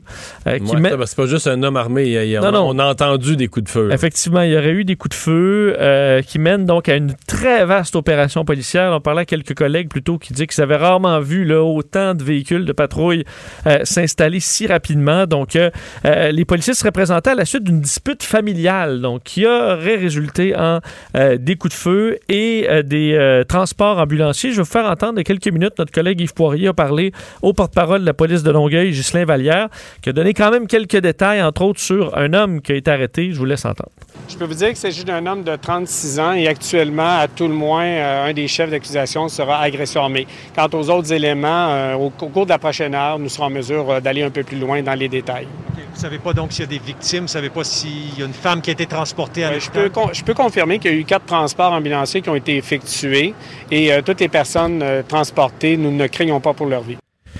Bon, ça, c'est la bonne nouvelle. Oui, c'est la bonne nouvelle. Rappelez que c'est euh, ce serait produit tout ça dans un duplex de la rue Saint-Louis, dans le secteur euh, a Lemoine. des enfants impliqués? Euh, c'est ce que notre collègue Yves Poirier avait comme information, mais les, euh, les policiers n'ont pas voulu rien confirmer de ça. Par contre, il disait sous peu, là, dans les prochaines minutes, on devrait avoir de nouvelles informations plus précises. Et on voulait aviser les, les résidents du secteur que là, tout est sous contrôle et sécurisé. S'il y a encore un si gros déploiement policier, c'est pour fin d'enquête. Ils ont beaucoup de témoins rencontrés. Le poste de commandement est sur place. A des véhicules également pour euh, bon, garder les personnes qui ont été évacuées temporairement. Alors, la situation qui est sous contrôle. Et euh, ben, vous l'entendez, l'homme qui devrait être au moins accusé d'agression armée. François Legault qui a un peu clarifié la situation sur le fait que l'espoir de retour rapide à la normale n'est pas là, euh, qu'il faudra au moins attendre jusqu'à la fête nationale. Oui, et tu le disais en début d'émission que c'est un point de presse de 13 heures, mais qu'il y avait quand même du contenu, euh, Oui. alors qu'on est habitué des gros points de presse de 17 heures. Peut-être qu'on se garde une gêne, parce qu'on en a quand même fait deux la semaine dernière, des points de presse de 17 heures, mais il y avait quand même des éléments. Euh, Peut-être le premier élément qui s'entendait, c'est euh, le ton assez grave du premier ministre, très solennel sur le fait que, euh, ben, faudra être patient encore au Québec, étant donné la présence des variants, étant donné le fait que les jeunes également sont affectés par ce, bon, cette troisième vague, et que pour le retour à la normale, c'est pas pour les prochains jours, pas pour les prochaines semaines, c'est davantage en termes de mois. Je vous le fais entendre. c'est malheureusement, ça repousse le moment où on pense être capable de revenir à la normalité. Rappelez-vous, on vous disait, une fois que les plus âgés vont être vaccinés, le portrait va beaucoup changer. Sauf que là, le portrait a beaucoup changé chez les plus jeunes. Il y a beaucoup plus de jeunes qui sont hospitalisés. Ça veut dire que le 24 juin, ça demeure la date où on peut espérer commencer à penser à la normalité. On peut penser euh, qu'il y a beaucoup d'incertitudes pour les deux prochains mois. Donc, on a deux gros mois devant nous. Bon, alors il y aura, on aura besoin d'être patient encore. Et dans la série d'annonces, quand même en rafale, d'un, on prolonge déjà d'une semaine les mesures dans les secteurs les plus chauds, le capital national, sauf Port-Neuf, Charlevoix. D'ailleurs, dans certaines régions, on a étendu euh, la zone rouge foncée, là, entre autres Chaudière-Appalaches maintenant au complet, euh, l'Outaouais également jusqu'au 25 avril maintenant, euh, disant que la situation risquait encore de s'aggraver. l'Outaouais, c'est plus juste la ville de Gatineau, c'est toute la région. Exact, c'est ce que je comprends. Euh, en fait, la, la seule exclusion, c'est dans la capitale nationale, Port-Neuf, on dit qu'il y a eu des cas, mais c'est encore sous contrôle. Et Charlevoix, c'est vraiment sous contrôle euh, pour l'instant. Alors, on, on les exclut encore. Mais Charlevoix, Euh, géographiquement, c'est vraiment en dehors de la récite. C'est plus loin, là. C'est Effectivement, effectivement. Euh, Montréal, Laval, euh, on n'exclut pas euh, de fermer les écoles au besoin, mais c'est stable. On dit c'est stable, élevé, Montréal, Laval, mais c'est stable. Alors c'est à surveiller. Il disait également, bon, les jeunes qu'on devait, qui devaient re- redoubler de prudence. Il a donné des cas d'ailleurs très précis de personnes plus jeunes et de leur état de santé à l'hôpital, des gens qui se sont retrouvés aux soins intensifs ou qui ont encore des séquelles de la COVID-19. Région de la Côte-Nord repasse en zone orange en raison euh, de cas qui se sont ajoutés récemment. Donc, à partir de demain, 20h, la Côte-Nord passe en zone orange, mais sera encore exclue là, comme une zone jaune. Alors, on ne pourra pas se rendre dans ces aller. régions. On peut pas y aller même si c'est orange. Et sur le plan de la vaccination, on vous le disait, les malades chroniques, les travailleurs essentiels pourront prendre rendez-vous demain à la grandeur du Québec. Par contre, c'est toujours ça, là. Les malades chroniques, on parle de malades chroniques avancés, des gens qui sont sous dialyse, chimiothérapie, qui sont hospitalisés. Euh, et rappeler que la santé publique a durci les règles aujourd'hui aussi sur le port du masque, qui devient obligatoire dès que deux personnes qui n'habitent pas à la même adresse réalisent une activité ensemble à l'extérieur, ce qui inclut les couples qui n'habitent pas ensemble. Ouais, ça, c'est un peu plus compliqué. Ça, ça passe moins bien Ouais, ben euh, chez, chez euh, plusieurs. Prendre ouais. une marche à deux quand c'est un couple, là, on complique la vie, à mon avis. Euh, L'incertitude qui tourne toujours autour du Grand Prix, quoique M. Legault a quand même été positif avec la tenue de l'événement. Oui, on peut essayer de lire un peu dans ce qui a été dit euh, à la fois par euh, M. Legault et M. Arruda sur la tenue possible du Grand Prix de Formule 1, alors que, euh, on sait, là, François Legault a dit pas avant le 24 juin pour un retour à la normalité. Le Grand Prix, c'est avant ça, c'est à la mi-juin. De sorte que euh, on sera euh, encore dans des mesures. Est-ce que c'est prudent de faire venir des... En fait, c'est plus de 1600 personnes de par le monde qui auront un Grand Prix juste avant en Azerbaïdjan et qui n'auront pas un 14 jours de 40 parce que ça, c'est impossible. On devra s'entendre avec un système. Il faut, les traiter comme une immense bulle qui se mêle pas avec le reste du monde. Exactement. Dans le but de pas importer des cas. Est-ce que c'est faisable? Et là, euh, bon, là-dessus, François Legault a dit il y a deux volets. Il y a le volet santé publique, évidemment, et ça, M. Arruda va y répondre, et la santé, euh, la, santé publique au, au, niveau fédéral et provincial. Et il y a la partie monétaire, parce qu'on sait que on demande 6 millions de dollars de compensation parce qu'il n'y aura pas de public, évidemment, euh, à ce Grand Prix. À ça, ben, M. Legault ferme clairement pas la porte en raison des grands bénéfices pour les prochaines années du Grand Prix. Je vous le fais entendre. Puis il y a la partie financière, où là, on nous dit, parce qu'il n'y aura pas de spectateurs, il faudrait qu'il y ait une compensation qui vienne du gouvernement, alors qu'on a déjà beaucoup euh, donné.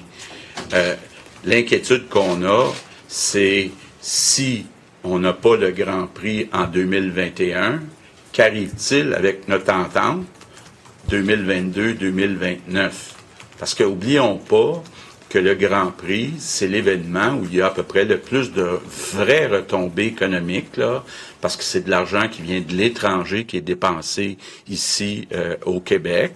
Puis évidemment, on s'assure toujours que l'aide qui est donnée est inférieure aux vraies retombées économiques euh, pour le Québec. Donc c'est tout ça qui est discuté euh, actuellement, puis il n'y a pas encore de conclusion. Ouais, Quand certains, festivals, c'est le monde de Repentigny qui viennent à Montréal, mais là, c'est le monde de Monaco. C'est- le cas. Et puis on comprend que cette année, il n'y aura pas de monde de Monaco, là, Non. à- ou très peu. Mais Euh, il n'y aura pas de public au Grand Prix de toute façon. Non, mais ce qu'on veut, c'est surtout pas perdre le Grand Prix à long terme parce que là, tu dis pour 6 millions de dollars, si on perd toutes ces retombées-là pendant 10 ans, euh, on est perdant. On comprend dans le, dans le discours du, premier ministre qu'il est très intéressé là, à ce que ça aille de l'avant. Et je Euh, pense qu'il veut surtout pas être accusé d'avoir ro- rompu l'entente. Parce que si tu romps l'entente, si tu respectes pas l'entente, c'est comme si par la définition, tu la rouvres. Là. Mais c'est vrai, quand il dit on donne déjà beaucoup, les trois paliers de gouvernement mettent presque 20 millions de dollars. Là, déjà, c'est pas mal. Et du côté de la santé, puis l'autre volet, euh, Dr Arruda en a parlé et euh, encore là, c'est très possible de le faire. Il y a encore plusieurs trucs à ficeler, mais c'est pas exclu du côté de la santé publique. La tenue de l'événement à huis clos euh, comme tel, il y a moyen de le tenir, euh, selon nous, en termes de santé publique, là, avec des, des mesures et des protocoles bien avisés. Pour ce qui est de la question de l'importation, euh, notamment du virus, euh, par des gens qui viendraient de l'extérieur sans quarantaine, ça, c'est des discussions qui ont cours actuellement entre le Québec et le Canada qui est responsable de la mise en place de la quarantaine. Il va y avoir des évaluations qui vont être faites pour être capable de faire l'analyse de risque et voir s'il y en est. Mais du côté protocolaire sur le sol québécois, il y aurait moyen de tenir F1 à huis clos sans porter préjudice euh, à la santé publique. Bon. Alors, c'est un, c'est un oui de ce côté-là. ouais. Les clients d'Air Canada, on n'a peut-être pas parlé de ce volet de l'entente, le remboursement. Ben, déjà sur le site d'Air Canada aujourd'hui, il est possible d'enclencher le processus. Ouais, aircanada.com, barre oblique remboursement. Alors, euh, avis à tous, là, tous ceux qui ont de l'argent en banque, qui traînent là, depuis plusieurs mois, euh, vous y aurez maintenant accès. Le programme de remboursement a été lancé aujourd'hui. Ça vise tous les clients qui ont acheté un billet d'avion euh, depuis le 1er février, qui n'ont évidemment pas voyagé, ceux qui dont les vols ont été annulés, mais aussi ceux qui ont tout simplement choisi. Il y en a qui peuvent avoir eu un vol qui a eu lieu, mais ils ont choisi de rester à la maison en raison de la pandémie mondiale. Vous êtes, euh, vous pouvez être automatiquement remboursé. Euh, et aussi, on, ce site-là. Mais est-ce qu'il nous offre, en tout cas, je, je vais y aller sûrement ce soir, là.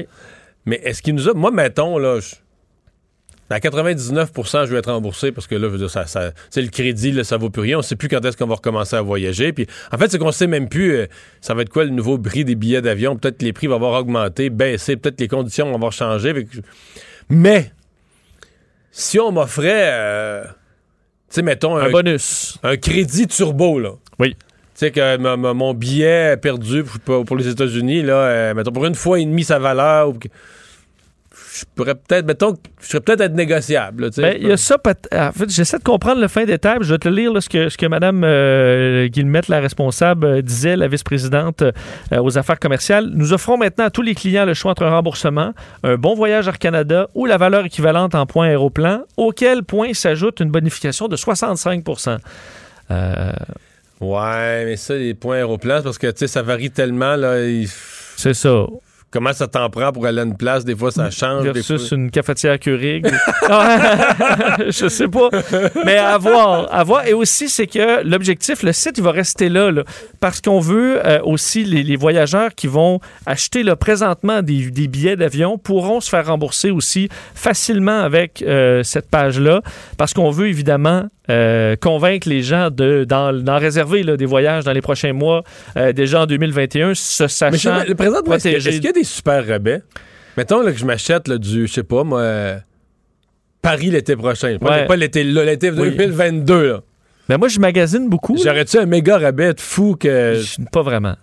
Non. Parce qu'il y a tellement de compagnies qui sont arrêtées que celles qui restent, euh, je te dirais qu'il n'y a, pas, euh, y a pas beaucoup de concurrence. Je regardais un peu à l'international, tu as juste Air Canada ou presque qui en fait du Canada ou des compagnies américaines qui passent. Moi, j'ai pas trouvé des prix de fou, là. Mais il y a des, peut-être des bonnes affaires à faire quand même si vous magasinez.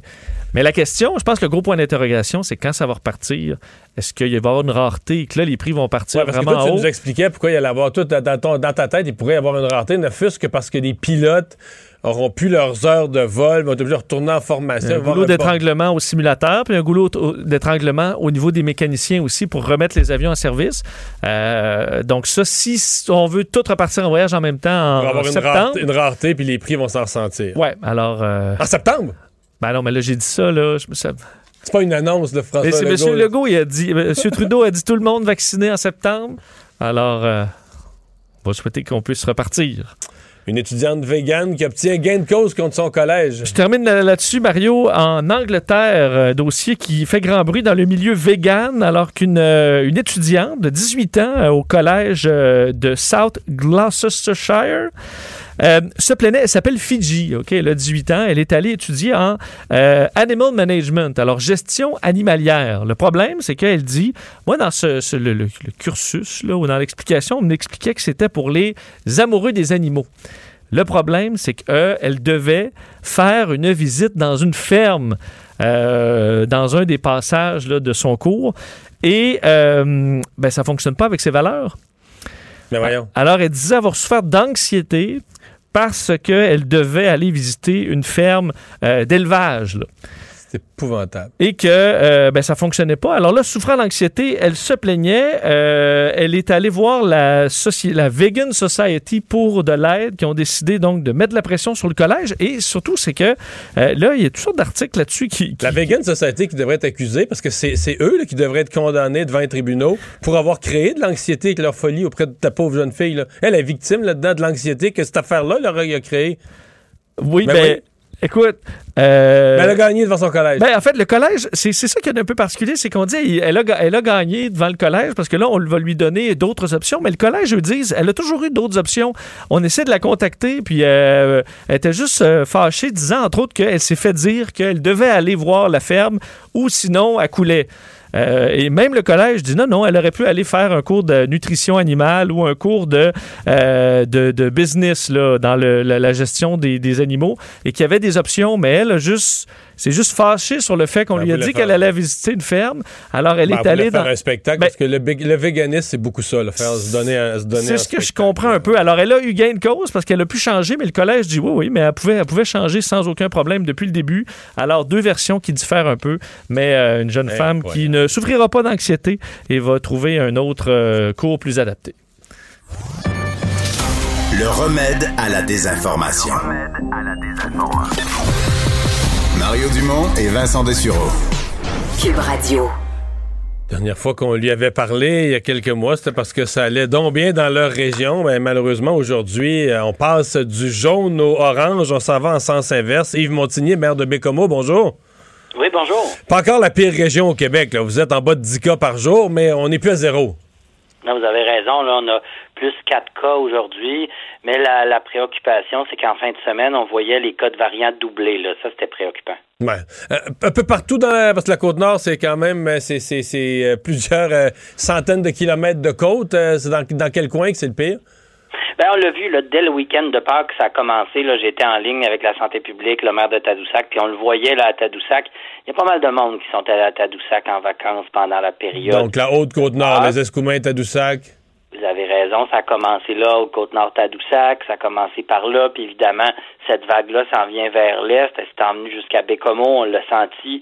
Puis là, je pense que le, le, le fait qu'on soit en zone orange à partir de demain, ça va peut-être permettre de ralentir cette vague-là qui s'en va vers l'est, puis de protéger davantage par quartier, etc. Là. C'est, c'est- c'est quoi les conséquences? Parce que là, les zones, on vient perdu, donc les, les bars euh, doivent refermer. Oui, les bars vont refermer. Heureusement, au niveau des restaurants, il y a quand même la possibilité de les fréquenter en couple, par exemple, là, des gens de la même. euh, Ah, c'est que ça resserre, les restaurants restent ouverts, mais ça resserre qui, qui peut être à la table comme, comme groupe, là. Vous avez raison, c'est ça que ça va faire. C'est une- Mhm. quand même une bonne nouvelle pour les restaurateurs, ils sont pas obligés de fermer. Là. C'est pas facile dans vos régions, dans d'autres régions, région de Montréal ou ailleurs, où ils, ont- été obligés à 24 heures d'avis de tout fermer. Chez les bars, on ferme, mais il y a moins de périssables là, dans les, euh, les frigidaires, etc. Donc, il y a, y a là quand même, euh, je dirais, une acceptation. Les gens ici le sentaient venir. Nous autres, quand même, 4-5 cas par jour, ça a l'air très peu quand on est dans une région comme Montréal, la Montérégie ou ailleurs. Mais chez nous, avec une capacité hospitalière de seulement 5 lits, euh, ça En, soins intensifs, vous parlez, là. Oui, vous avez raison, soins intensifs. Oui, il y a plus que 5 lits à l'hôpital. Mais... Non, mais ça, les gens sont pas tous conscients que les soins intensifs, c'est du soin surspécialisé. Dans un hôpital normal en région, à Rivière-du-Loup, à Bécomo, à Val-d'Or, c'est ça, c'est 4 lits, 3 lits, 5 lits, 6 lits. Les soins intensifs, c'est, c'est limité pour des, des grands accidentés, des chirurgies majeures, euh, des gens qui ont des maladies très, très graves. là. Mais c'est pas, euh, tu sais, les lits de soins intensifs, là, c'est pas, on compte pas ça par dizaines là, en, en un hôpital de région. Vous avez raison, puis d'autant plus que Bécomo est la ville-centre de, de la région Manicouagan, Haute-Côte-Nord. Donc, on a à accueillir, là, comme on a transféré un patient euh, qui était atteint de COVID de la Haute-Côte-Nord, c'est envenu ici à Bécomo. Alors, c'est comme ça qu'on fonctionne. Fait que on a quand même un bon territoire dans, dans je dirais, dans l'ouest de la Côte-Nord, puis Bécomo est la ville-centre de ce secteur-là. Fait qu'il faut être capable d'accueillir les gens de ces municipalités-là qui ont besoin du centre de santé à Bécomo. Euh, en zone jaune, est-ce que vous aviez encore un couvre-feu? Oui, le couvre-feu rev- non, le couvre-feu on l'avait plus, il revient maintenant. À 9h30. Donc, on- n'avait pas de couvre-feu, il va revenir e- effectivement à 9h30 du soir. Moi, je, vous le dis, là, on était rendu là. Je pense que c'est correct de le ramener. Est-ce qu'on est déçu? Vraiment. Est-ce qu'on pense que c'est bon de le remettre? Oui. Moi, je vous le dis, je- j'en parlais avec notre député ici, puis on est toutes les deux du même avis. Euh, malheureusement, il y a eu une augmentation du nombre de cas qui nous disait qu'il fallait absolument replacer le couvre-feu là, à 21h30. Bon, on va souhaiter que ça dure pas trop longtemps, que ça se replace vite. Euh, le maire de Bécomo, Yves Montigny, merci d'avoir été là. Merci, Au au, revoir. plaisir. Mario Dumont et Vincent Dessureau. Des propos crédibles, avec des fois un brin de sarcasme. Ben, quand les nouvelles sont moins crédibles. Mario Dumont et Vincent Dessureau. Cube Radio. Le, le commentaire de Richard Martineau. Des commentaires pas comme les autres. Est-ce que tu as aimé le point de presse de 13h aujourd'hui?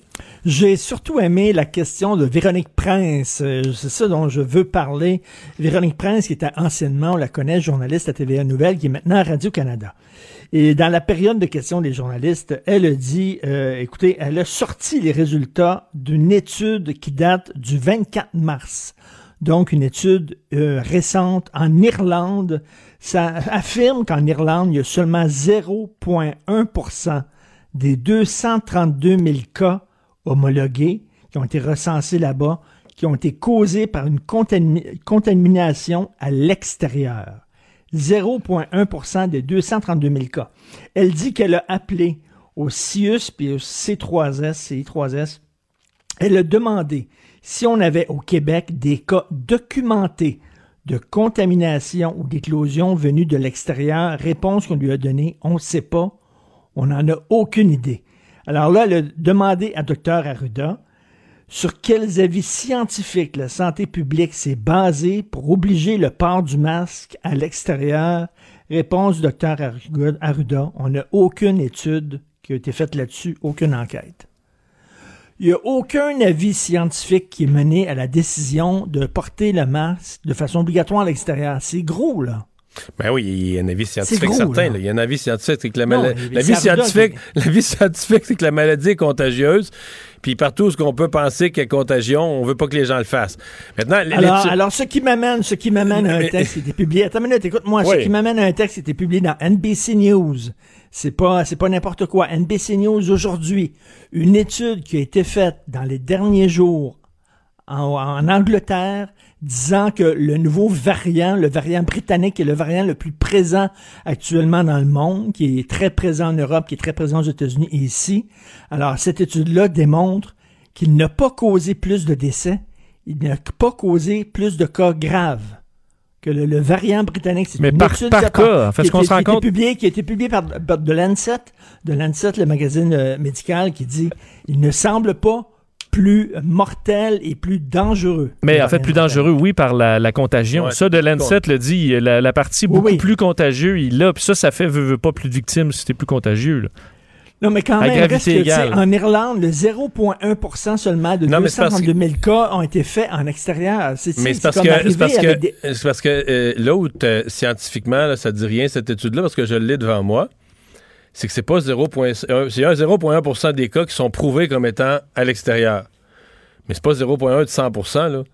Parce qu'il y a des milliers, des milliers, des milliers, des milliers de cas où les gens ne savent pas ce qu'ils l'ont attrapé. Tu comprends? C'est c'est pour ça que les chiffres, où les... ça, c'est la même affaire que de dire Ah, dans les magasins, il n'y en a pas eu, des salons de coiffure, il n'y en a pas eu, dans les restaurants, il n'y en a pas eu, dans telle place, il n'y en a pas eu, il n'y a pas eu d'éclosion. Ouais, mais c'est parce que la moitié des gens, là, Mais- mais- ils savent pas ce qu'ils l'ont attrapé. Tu comprends? Quand dans ton milieu de travail, mettons, tu travailles dans une usine, un abattoir, là, puis il y a 49 cas dans l'abattoir, puis toi, tu es le 50e, là, tu es dans une éclosion, c'est simple à expliquer. Mais beaucoup de gens vont arriver, puis vont dire attrapé où la COVID? Ils vont dire ben, je Oui, mais pas. pour dire, là, pour arriver à dire là, que c'est obligatoire le masque Non, je sais. c'est une grosse, c'est une grosse mesure. C'est une mesure vraiment très grosse. Mais moi, c'est le deux c'est personnes. basé- Moi, c'est le deux basé personnes. Sur aucun avis scientifique. Mais tu peux C'est pas dire ça, Richard, aucun avis. C'est- Non, mais le Non, mais est-ce c'est que le virus est contagieux? Est-ce que le virus, est-ce que c'est C'est scientifiquement? Arruda qui a dit ça. Non, il a dit qu'il Et- a- et il a dit qu'il avait pas fait, il a dit qu'il avait pas fait une expérience spécifique là-dessus. Il n'a pas fait une expérimentation. Il n'a pas dit que scientifiquement, ils sont, ils- le virus est contagieux. Donc, si tu es proche d'une personne, puis que tu y souffres d'en face, est-ce que tu peux y transmettre le virus dehors? Et la réponse, c'est oui. Là, après ça, c'est est-ce que c'est exagéré? Trois personnes, quatre personnes, cinq personnes, six personnes. Moi, à deux, là, pour un couple, Mais, mais- mais tu- attends, une minute, là. Mais on, on, on, on installe même pas de ventilateur à l'intérieur des écoles. Si on reconnaît que les nouvelles, les, les variants, puis Dieu Ah, ça, c'est les une autre foyers- affaire, là. Les foyers d'éclosion, c'est dans les, Ça, dans les affaire, écoles là. et des lieux de travail.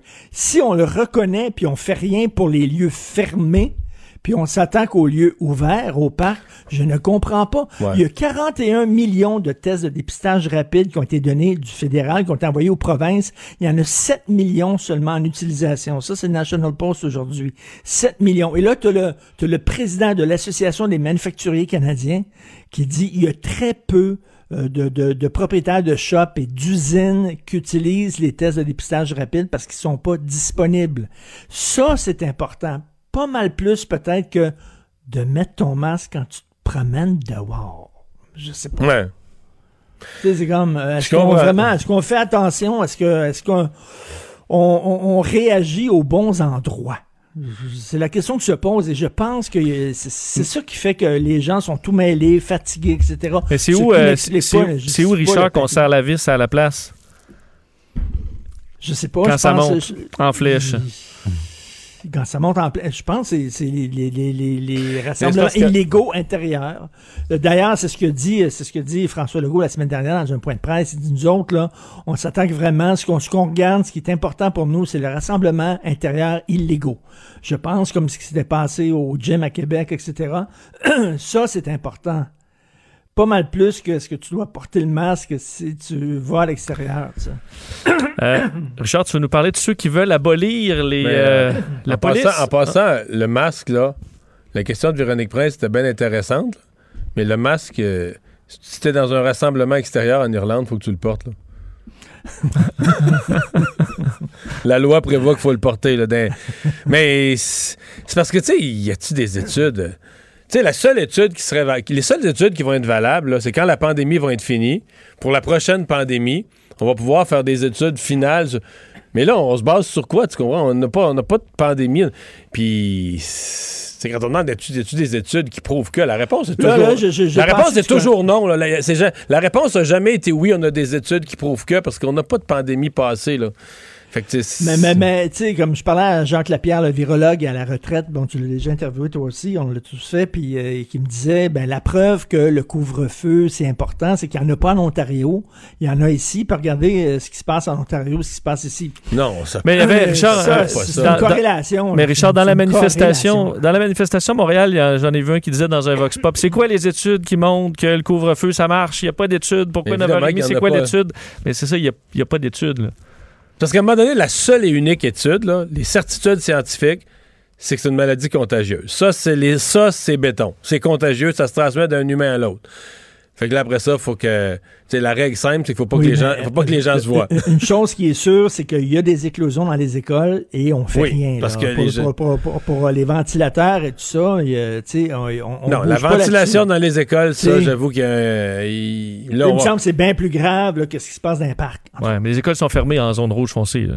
Oui, Hmm. mais- Euh, tu veux parler de l'abolition de la police? Oui, alors les gens qui veulent pas de police, parce que bien sûr, ils disent que les, les, les criminels sont pas des personnes méchantes, les criminels sont des pauvres victimes du système capitaliste. Ou- ou une police désarmée. C'est ça, une police désarmée. Euh, ben, en fait, des, des travailleurs sociaux, c'est tout. Puis il n'y a, a pas vraiment de criminalité, tout ça. Ces gens-là devraient aller vivre à Kanasatake, parce que Kanasatake, c'est peut-être le seul, la seule république au monde où il n'y a pas de police. Le pire, c'est que c'est Justement, vrai. hein. Il n'y a pas de police effective à y Les policiers ont été chassés. C'est pas une farce, les policiers ont été chassés. Pourquoi tu penses que la mafia puis les Hells, ils ont dit on va ouvrir un casino là, puis d'ailleurs comme comme décision de business, c'est assez assez brillant. Les autres disent pourquoi on va on va blanchir notre argent dans d'autres casinos qui nous appartiennent pas? Nous autres on veut faire euh, de l'intégration verticale. Comme on dit, on va avoir notre propre laveuse, notre propre landromate, là, notre propre lavoir à nous autres, puis on va laver nos propres euh, nos propres dollars. Donc, puis on mis ça à connaître s'attaquer parce qu'il y a rien, là. Et tout le monde ferme sa gueule et le grand chef euh, Simon, euh, Otis Simon, dit rien avec raison parce que rappelle-toi ce qui s'est passé en 2005. Le grand chef euh, James Gabriel en 2005 s'est tenu debout contre le crime organisé. Ils ont brûlé sa Ben oui, maison. ont brûlé sa Ils maison, ont ils ont- incendié sa maison. Aujourd'hui, il vit en Ontario, je pense. Il vit caché. oui, oui, oui, tout à fait. Ontario. Exactement. Puis ils ont brûlé on le poste de po- expulsé. ils ont brûlé le poste de police, ils ont brûlé la maison du maire, du grand chef. Ils ont Ils ont pris des brûlé le poste de police, ils ont pris les policiers en otage, puis ils ont exconduit en dehors de la ville. Puis il n'y a plus de police depuis ce temps-là. Et là, train de d'autres construire un casino pour blanchir leur argent. Et la SQ ferme les yeux, la GRC ferme les yeux. Et aujourd'hui, le bureau d'enquête qui a sorti cette histoire-là a dit au, au gouvernement provincial et fédéral, qu'est-ce que vous allez faire? Rien. Aucun- aucune réponse. Donc, c'est vraiment, c'est le, c'est un projet pilote, finalement. On va avoir un État sans aucune police. On va voir ce qui se passe. Et c'est quand même hallucinant qu'on accepte qu'il y a des zones de non-droit comme ça au Québec. C'est assez débile. Mais tant, que tu laisses mener les criminels qui font tout ce qu'ils veulent, ça va bien aller. Là. Ben, ben, ben non, mais on a laissé, on a laissé la population en disant, non, mais à la limite, c'est raciste. Oh, c'est les Autochtones, on va les laisser. Ils vont être pris en otage par euh, les Hells, la mafia, qui vont faire exactement ce qu'ils veulent. On s'en fout parce que c'est un territoire autochtone. On accepte, on n'accepterait pas ça sur aucune autre ville québécoise où c'est des gens de souche qui sont là, mais des réserves, il n'y a aucun maudit problème. Écoute, c'est rendu que les gens ont peur puis ils sortent pas après 5 heures. Ils sont vraiment, on leur a donné, et t'imagines avec le casino? Et le pire, c'est que le casino, une fois ouvert, le stationnement va être plein. Tout- tout- Tous les gens vont aller là, vont être Ah, tout ben contents. ben oui, là. ben oui, ben oui. Ils vont être tout contents. Tu veux me parler du NPD? Ben, le NPD qui est obligé de- d'aller de, de plus en plus par sa gauche, là, parce que, regarde, le NPD, il dit, on n'ira pas essayer de tout- de- de- d'aller chercher des électeurs qui sont au, qui vont voter euh, conservateur, ça ne donne rien. On va aller chercher des électeurs Parce que qui vont Justin voter Trudeau libéral. est déjà Donc, pas mal à gauche. Fait que si tu Ben veux être à oui, gauche les de Justin Trudeau, là, t'es poussé dans le coin. là. Ah, tu vas tomber en bas de la table. C'est Ouais. plus à gauche que Justin Trudeau. Tu risques de tomber en bas de la table. Et là, ils sont arrivés avec le, le, le, le, le salaire minimum à 20 T'imagines le salaire minimum à 20 pièces. Si jamais tu payes 12 pièces quelqu'un puis tu dois le mettre à 20, ben la personne que tu payes 15 pièces, il faut que tu la mettes à 25. Tu sais, Là, il va falloir que tu augmentes l'échelle salariale de tous tes employés. Et ça, ça va Incluant être les quoi, ben? gouvernements, là? De- pour les gouvernements, là, tu- imagines-tu les milliards de tout rehausser l'échelle salariale de tous les employés? C'est- Mais c'est c'est complètement délirant. Et pour les petites entreprises, soit ils ferment ou soit quoi, ben ils vont refiler cette facture-là à qui? Aux consommateurs. Ils vont vendre leurs produits plus cher et c'est les consommateurs finalement qui vont payer. Tu sais, t'as pas besoin d'être un brain là, puis d'avoir le prix Nobel d'économie pour comprendre ça, me semble. Et Sur quelle planète exactement vivent ces gens-là? Ah oui, 20 piastres, euh, le salaire minimum, 20 piastres. Puis là, ils voient pas le domino, là, Ouais, mais là, domino. qu'est-ce qu'ils vont dire? Ça, il y a un effet sur... Quoi? Ils vont dire, ben, tout le monde, non, mais tous les prix vont monter un peu, mais tout le monde va être tellement plus riche, ça va aller mieux. Mais moi, quand ils me disent ça, je dis, OK, mais Ben dans oui. ce cas-là, dans ce cas-là, pourquoi vous arrêtez à 20? C'est bien nono d'arrêter à 20, mettez ça à 30. Non, mais si tu montes le salaire, si artificiellement les députés Non, non, se mais- lèvent au Parlement, ils montent le salaire minimum, puis tout le monde- tu crées une richesse, tout le monde est plus riche. Je veux dire, vote Non, pas, ça, vote pas ça à montes- 20, vote ça à 30, vote ça à Même, 40. même pas à 1000. oui. Là, on va-tu en créer de la richesse, nous autres, dans le pays? Tu sais, eux autres, ils disent, c'est comme le niveau de l'eau. Le niveau de l'eau va monter. Fait que toutes les chaloupes vont monter aux autres ici. Tous les bateaux vont monter. Ça va avec le niveau de l'eau. Ah oui. C'est comme ça qu'ils voient ça. Hey, merci, Richard. à demain, demain. salut. Mario Dumont et Vincent Dessureau. Joignez-vous à la discussion. Appelez ou textez le 187 Cube Radio 1877 827 2346. C'est la chronique euh, de Gilles Barry. Bonjour, Gilles. Salut Mario. Alors, la vaccination, ça progresse? Ça progresse. Je voulais juste faire une petite parenthèse Oui. parce qu'il m'est arrivé une aventure assez spéciale en revenant du Chili. J'avais été au Panama avec Cooper Airlines et 75% des gens qui sont rentrés dans l'avion, c'était des travailleurs agricoles, des latinos qui viennent dans nos champs et dans nos campagnes. Ah oui, parce qu'on est à la date de ça. là. Ils s'en viennent pour le Ben, printemps. Là. Et, et, et, et Mario, il y aurait eu vraiment la possibilité de faire un bye-bye. Alors, je voyais tous les travailleurs latinos, euh, guatémaltèques et mexicains pour la plupart, avec des valises, une petite valise d'agent d'assurance pleine de papiers, parce que c'était les papiers que le travailleur doit remplir, exigence du gouvernement fédéral, pour s'en venir au Québec. Alors, il y en a un qui l'a échappé à un moment donné. Alors, je me suis rapproché pour voir que ça n'avait aucun sens. Et naturellement, ça a causé un embouteillage parce que tout le monde, surtout avec la pandémie puis tout ça, donc ça fait de la paperasse supplémentaire. Mais juste pour te dire, parce que moi, j'ai parlé à beaucoup d'agriculteurs à Saint-Rémy comme au Témiscamingue, remplir, faire venir quelqu'un de l'étranger pour travailler dans ton champ, le gouvernement fédéral a tellement d'exigences, il y a tellement de paperasse à remplir que ça prend quasiment une personne à temps plein à la ferme pour être en mesure d'appuyer les agriculteurs. Mais Et, même, et le travailleur qui, même le travailleur qui s'en vient au champ, il y a une valise de, de vendeur d'assurance avec tous ses papiers. Ça n'a pas de bon sens, Mario. C'était. D'ailleurs, les Mexicains en riaient parce qu'ils ont, ils ont le rire facile et ils avaient raison.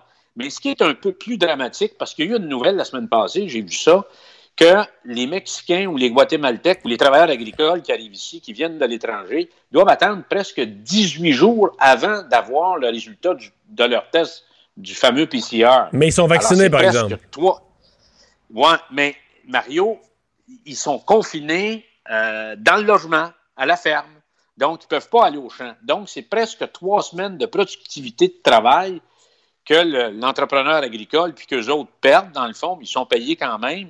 Mais juste pour te dire encore qu'il y a quand même là-dedans un problème d'inefficacité. Je voulais te parler de la vaccination, Mario, parce que tu as écrit un article, on en a parlé, euh, et je pense qu'il il faut faire un examen, peut-être qu'avec le recul, parce que j'étais parti quand même pour le travail quelques mois, j'ai vu ce qui se passait ailleurs, on a tendance au Québec à s'inspirer pas mal des films d'Elvis Gratton. Des méga hôpitaux, des grosses structures en santé comme le CIS, le CIUS, des gros organigrammes, des gros packages pour le monde qui quitte le secteur de la santé, des grosses réunions, des grosses taxes, taxes puis des impôts assez pesantes. Puis quand je voyais en fin de semaine, puis depuis quelques jours, on voit de plus en plus ça, des files d'attente où les gens veulent aller se faire vacciner. Euh, puis les gens ne semblent pas révoltés et moi je trouve que c'est peut-être le début de la fin de quelque chose de plus grave que ça. Et euh, on se rend compte aussi que le gouvernement avait choisi, ou les gens de santé publique ou le ministère de la Santé, de décider de lancer la campagne de vaccination au stade olympique, puis euh, au, palais des congrès, pourquoi pas le Centre Bell, alors qu'on aurait pu probablement utiliser la meilleure structure au Québec qui marche. Et le ministre de la Santé l'a répété, lui et d'autres qui l'ont précédé, que la meilleure structure en termes d'opération en matière de vaccins au Québec, c'était notre réseau de pharmacie. Comment se fait-il, Mario? Puis d'après moi, il y a eu un, gros débat de pouvoir politique, définitivement, euh, au niveau des fonctionnaires de la, santé, de la santé publique, des corporations professionnelles, pour dire, bon, ben, on va donner les miettes aux pharmacies parce que c'est ça qui, arrive actuellement, mais on va s'organiser pour créer un service parallèle extrêmement coûteux, Mario, puis qui n'est pas nécessairement très, très efficace. Je voyais les images hier à LCN, là. Euh, c'est bien sûr qu'on avait des vaccins disponibles à Jonquière, mais si tu n'étais pas là à 6h15 le matin, comment que la personne de Delbo et de Mistassini pouvait se rendre là? Ça n'avait aucun sens. Alors moi, je pense, Mario, qu'on a manqué une chance de tabler sur quelque chose qui marche, qui fonctionne, qui est notre réseau de pharmacies, parce que les gens dans les pharmacies, que ce soit dans ton quartier ou dans ton village ou dans ta région, les pharmacies connaissent leur clientèle. Il y a des stationnements. Euh, on est capable de régler des problèmes sur le coup s'il y a des problèmes qui surgissent, parce que ce sont des, des gens très, très organisés. Et moi, je pense que tu as dit une phrase importante dans une entrevue que tu as faite la semaine passée. Tu as dit, dans le fond, l'affaire la plus importante, c'est que la dose se rentre dans le bras le plus rapidement possible. Actuellement, c'est pas ça qui arrive au Québec. Oui, mais c'est ce que. Tu as dit les grosses affaires, mais on aime créer des patentes. ça prenait des grands centres de vaccination, je le nie pas. Mais tu dis, nous autres au Québec, on, a, parti toute la grosse patente de créer des centres artificiels. Puis on a dit, on va compléter ça avec nos petites pharmacies qui existent. Alors que peut-être la logique serait de dire, nos pharmacies sont là, sont déployées, sont partout sur le territoire. Fait qu'on va commencer par voir ce qu'ils sont capables de faire. Puis on va compléter, tu comprends? On, là, on, on va compléter avec, on va créer des gros centres pour compléter, mais non, c'est pas de même. Nous, au Québec, c'est pas de même qu'on, euh, c'est pas de même qu'on parle. Mais là, on va finir par, on va finir par finir par les embarquer un peu partout dans les régions du Québec, là, les, les, les, pharmacies. Et euh, je pense que ça va être un gros, un gros apport. Mario, oui. Je veux, je vais juste terminer parce qu'aujourd'hui, le 13 avril, ça fait 40 ans que le gouvernement de René Lévesque, René Lévesque, élection de 1981, je me suis fait élire pour la première fois, a formé le gouvernement le plus important dans l'histoire du Parti québécois en termes de nombre de députés. 80 députés. Mais donc, ta euh, première élection comme député, ça va, remonter, ça va faire 40 ans demain? 40 ans aujourd'hui, Mario. 40 ans aujourd'hui même, OK, OK, 13 avril. C'est le 13 avril. Je voulais juste... Je te demanderai pas ton, je te demanderai pas ton âge, mais tu as été élu à quel âge déjà, 23? 24. 24. J'ai eu, j'ai, eu ma fête pendant l'élection, le 24 mars. Et euh, je voudrais quand même faire un coucou aujourd'hui au plus vieux, le plus ancien des ministres qui est encore vivant de l'équipe de René Lévesque, qui est Jacques-Yvan Morin faut jamais oublier Jacques-Yvan Morin parce qu'il y a eu un débat célèbre contre René Lévesque dans les années 70 à l'Université de Montréal. Il l'avait mis en boîte sur la question de son, euh, le concept de M. Lévesque sur la souveraineté association. Et Jacques-Yvan Morin avait remporté le débat de la soirée. Euh, naturellement, Jean-Roch Boivin, chef de cabinet de M. Lévesque, qui est encore vivant, 90 ans, avec qui je suis en contact encore aujourd'hui, Michel Carpentier, Claude Charon aussi, qu'on voit moins souvent au Québec, mais qui a été un des fers de lance, et beaucoup d'autres. Mais je pense que ça valait la peine de, faire une, petite parenthèse sur ce moment historique, parce que, bon, euh, le PQ n'a pas été capable de répéter ensuite euh, une formation ou un gouvernement formé de 80 députés. Alors, je pense que ça va être difficile encore. En tout cas, moi, je ne vois pas le jour où euh, on va être en mesure au Parti québécois de rééditer ce que René Lévesque a fait en 81. Je le remercie beaucoup. Salut. Merci. Bonne fin Le hockey a tellement évolué, les jeunes maintenant, ils ont des skills comme ça se peut pas. Puis ces kids-là, ils rêvent à... Jean-François Barry. Un animateur pas comme les autres. Salut Jean-François. Salut Mario, comment ça va? J'avais, ça va bien parce que j'avais été prudent hier à pareille heure en disant c'est quand on pense qu'ils n'ont aucune chance puis que tout est cuit que le Canadien nous surprend. Exactement, puis c'est, euh, c'est ce qui est arrivé hier, gros début de match du Canadien qui a pris les devants 2 à 0. Et euh, ben, pour poursuivre là, sur ce qu'on se disait hier, les Maple Leafs sont tombés dans le piège et vous remarquerez ça l'an prochain à la date limite des transactions. On dirait que les équipes qui font des gros coups euh, lisent tellement dans les journaux que comme Toronto, là, hey, ça va être l'équipe à battre dans la division du Nord, qu'ils surfent là-dessus, puis ils sont pas prêts pour le match. Les Maple Leafs étaient pas prêts hier en première période. Hey, trois, trois lancés en, là. trois première, je pense, les, les, les Leafs, là. Ouais, c'est ça. Oui, oui. En deuxième, on a vu ce qu'il était capable de donner. Là, ça tourbillonnait pas mal. Et les Jets ont vécu le même problème hier contre les sénateurs. Les Jets se sont dit, hey, les sénateurs, ils ont, moitié, ils ont échangé la moitié de leurs défenseurs. Ça va être facile à soir? Ben, crime. Ils ont Mhm. perdu. Fait que c'est ce qui est arrivé. Faut pas s'emballer, mais c'est une, une victoire qui fait du bien autant au classement que pour le moral des troupes là, du côté du tricolore. Est-ce que, euh, Jean-François, les fans sont, euh, sont plus euh, impatients de voir Cole Caulfield que euh, du charme?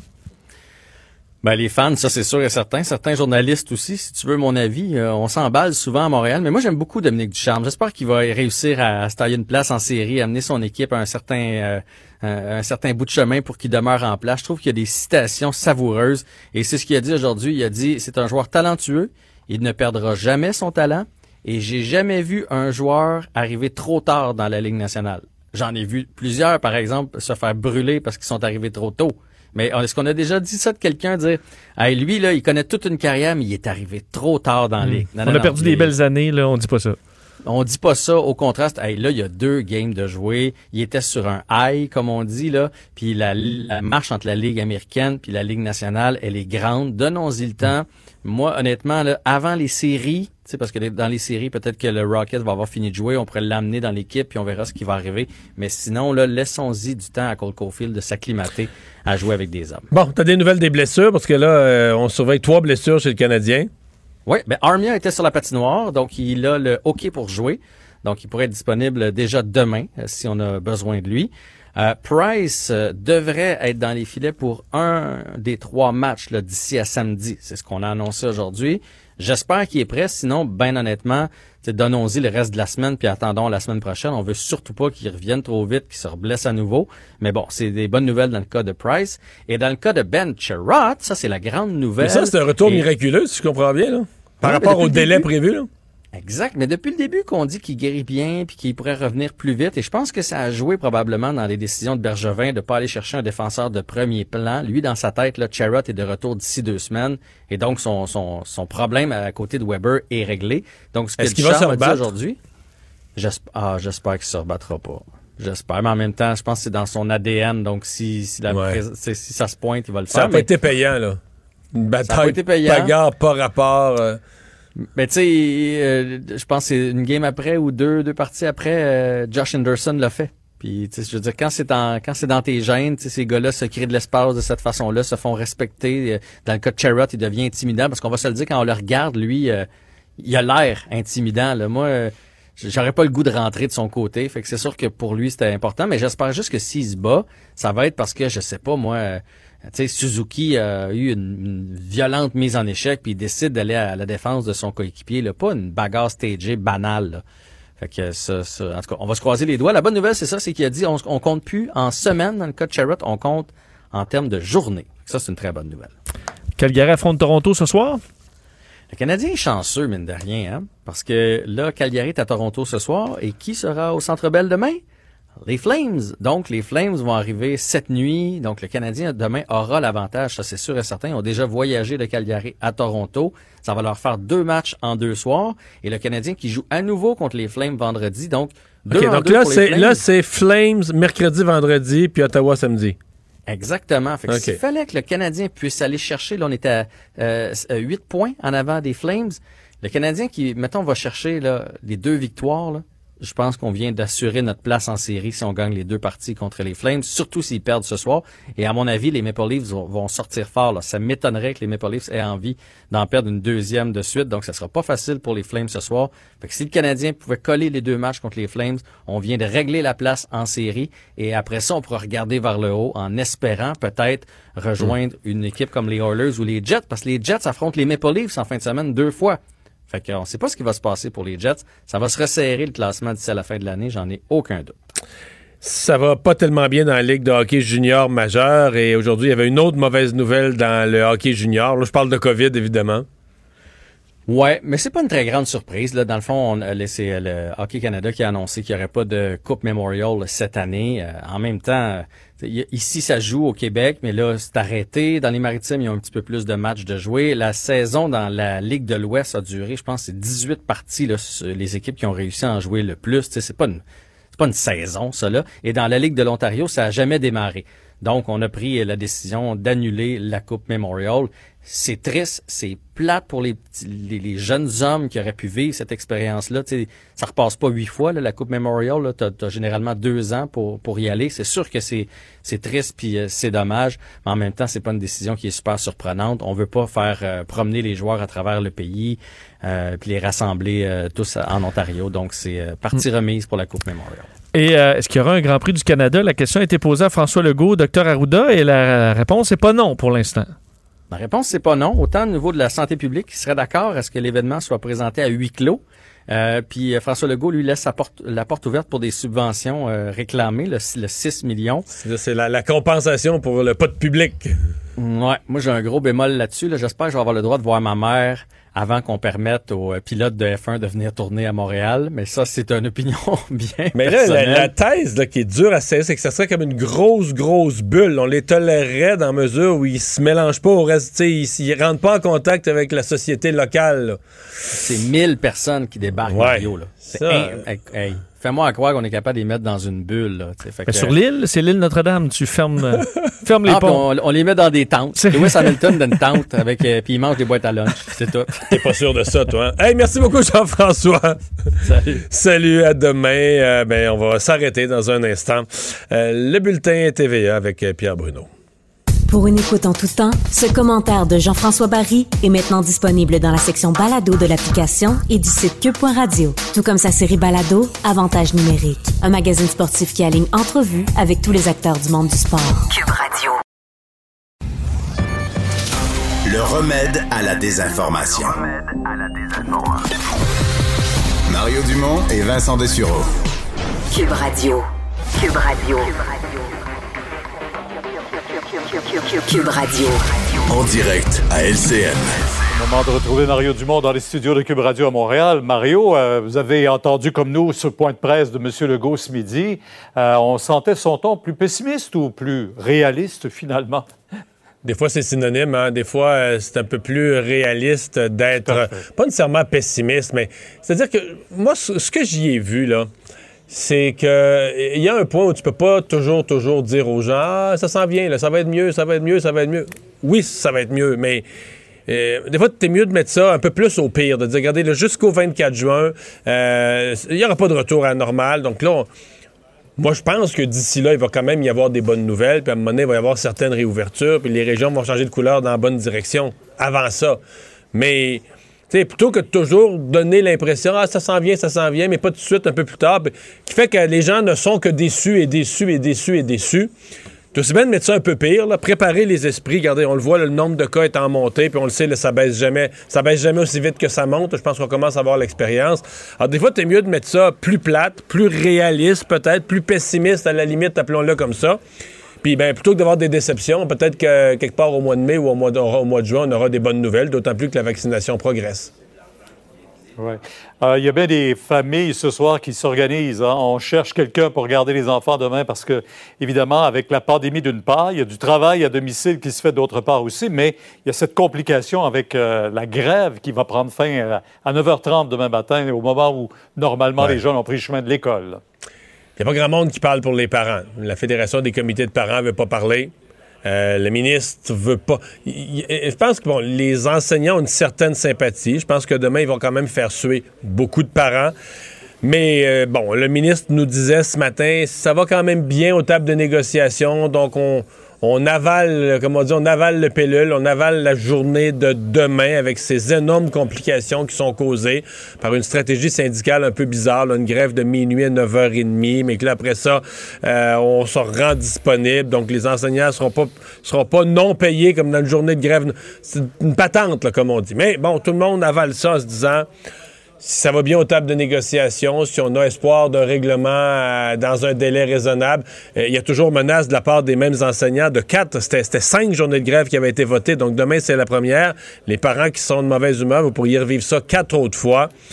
Donc, personne n'a voulu, on va dire, attiser le feu là, ou provoquer le syndicat, ce qui ne veut pas dire qu'il n'y a pas, euh, à plusieurs endroits, une certaine impatience, puis qu'on trouve pas que dans une année de pandémie, puis, euh, tu sais, comme juste l'enseignement à distance qu'on semble utiliser demain, on avait mis ça, euh, c'était une mesure très, très, très particulière, mise en place à cause d'une pandémie pour euh, le- le- le- les journées où il y a des cas de COVID.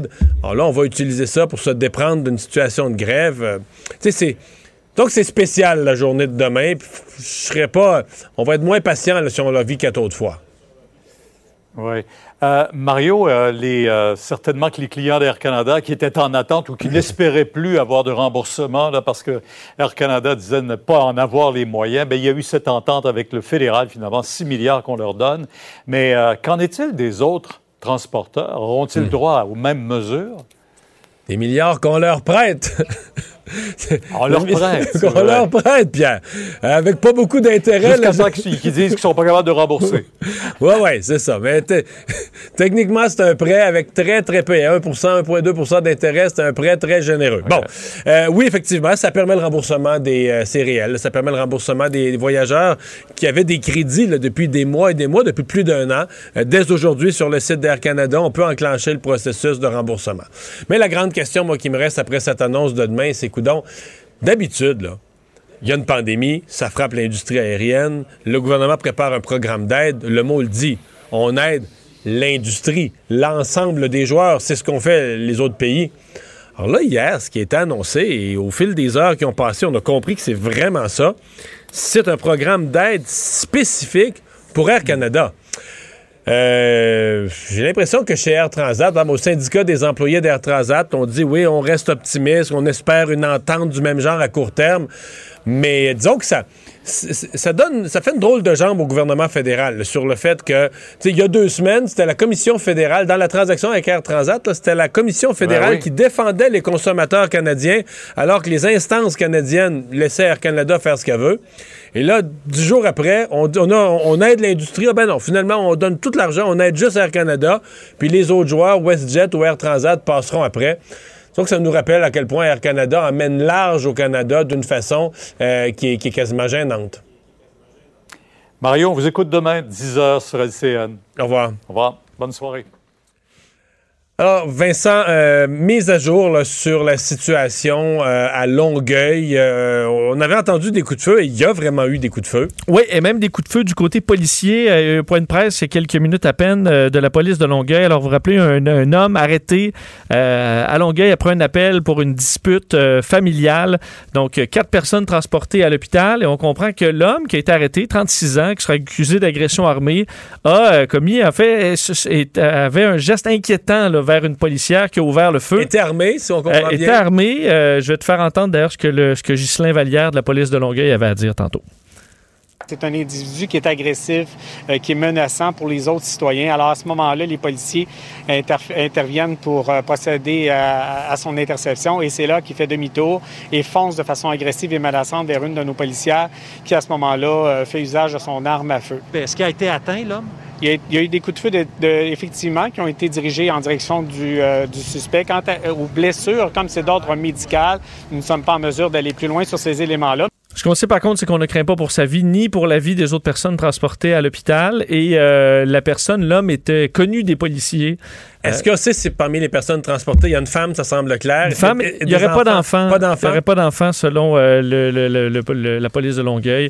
Alors l'enquête se poursuit. Il y a énormément de personnes à rencontrer. Alors c'est encore un gros périmètre, mais l'événement est sous contrôle.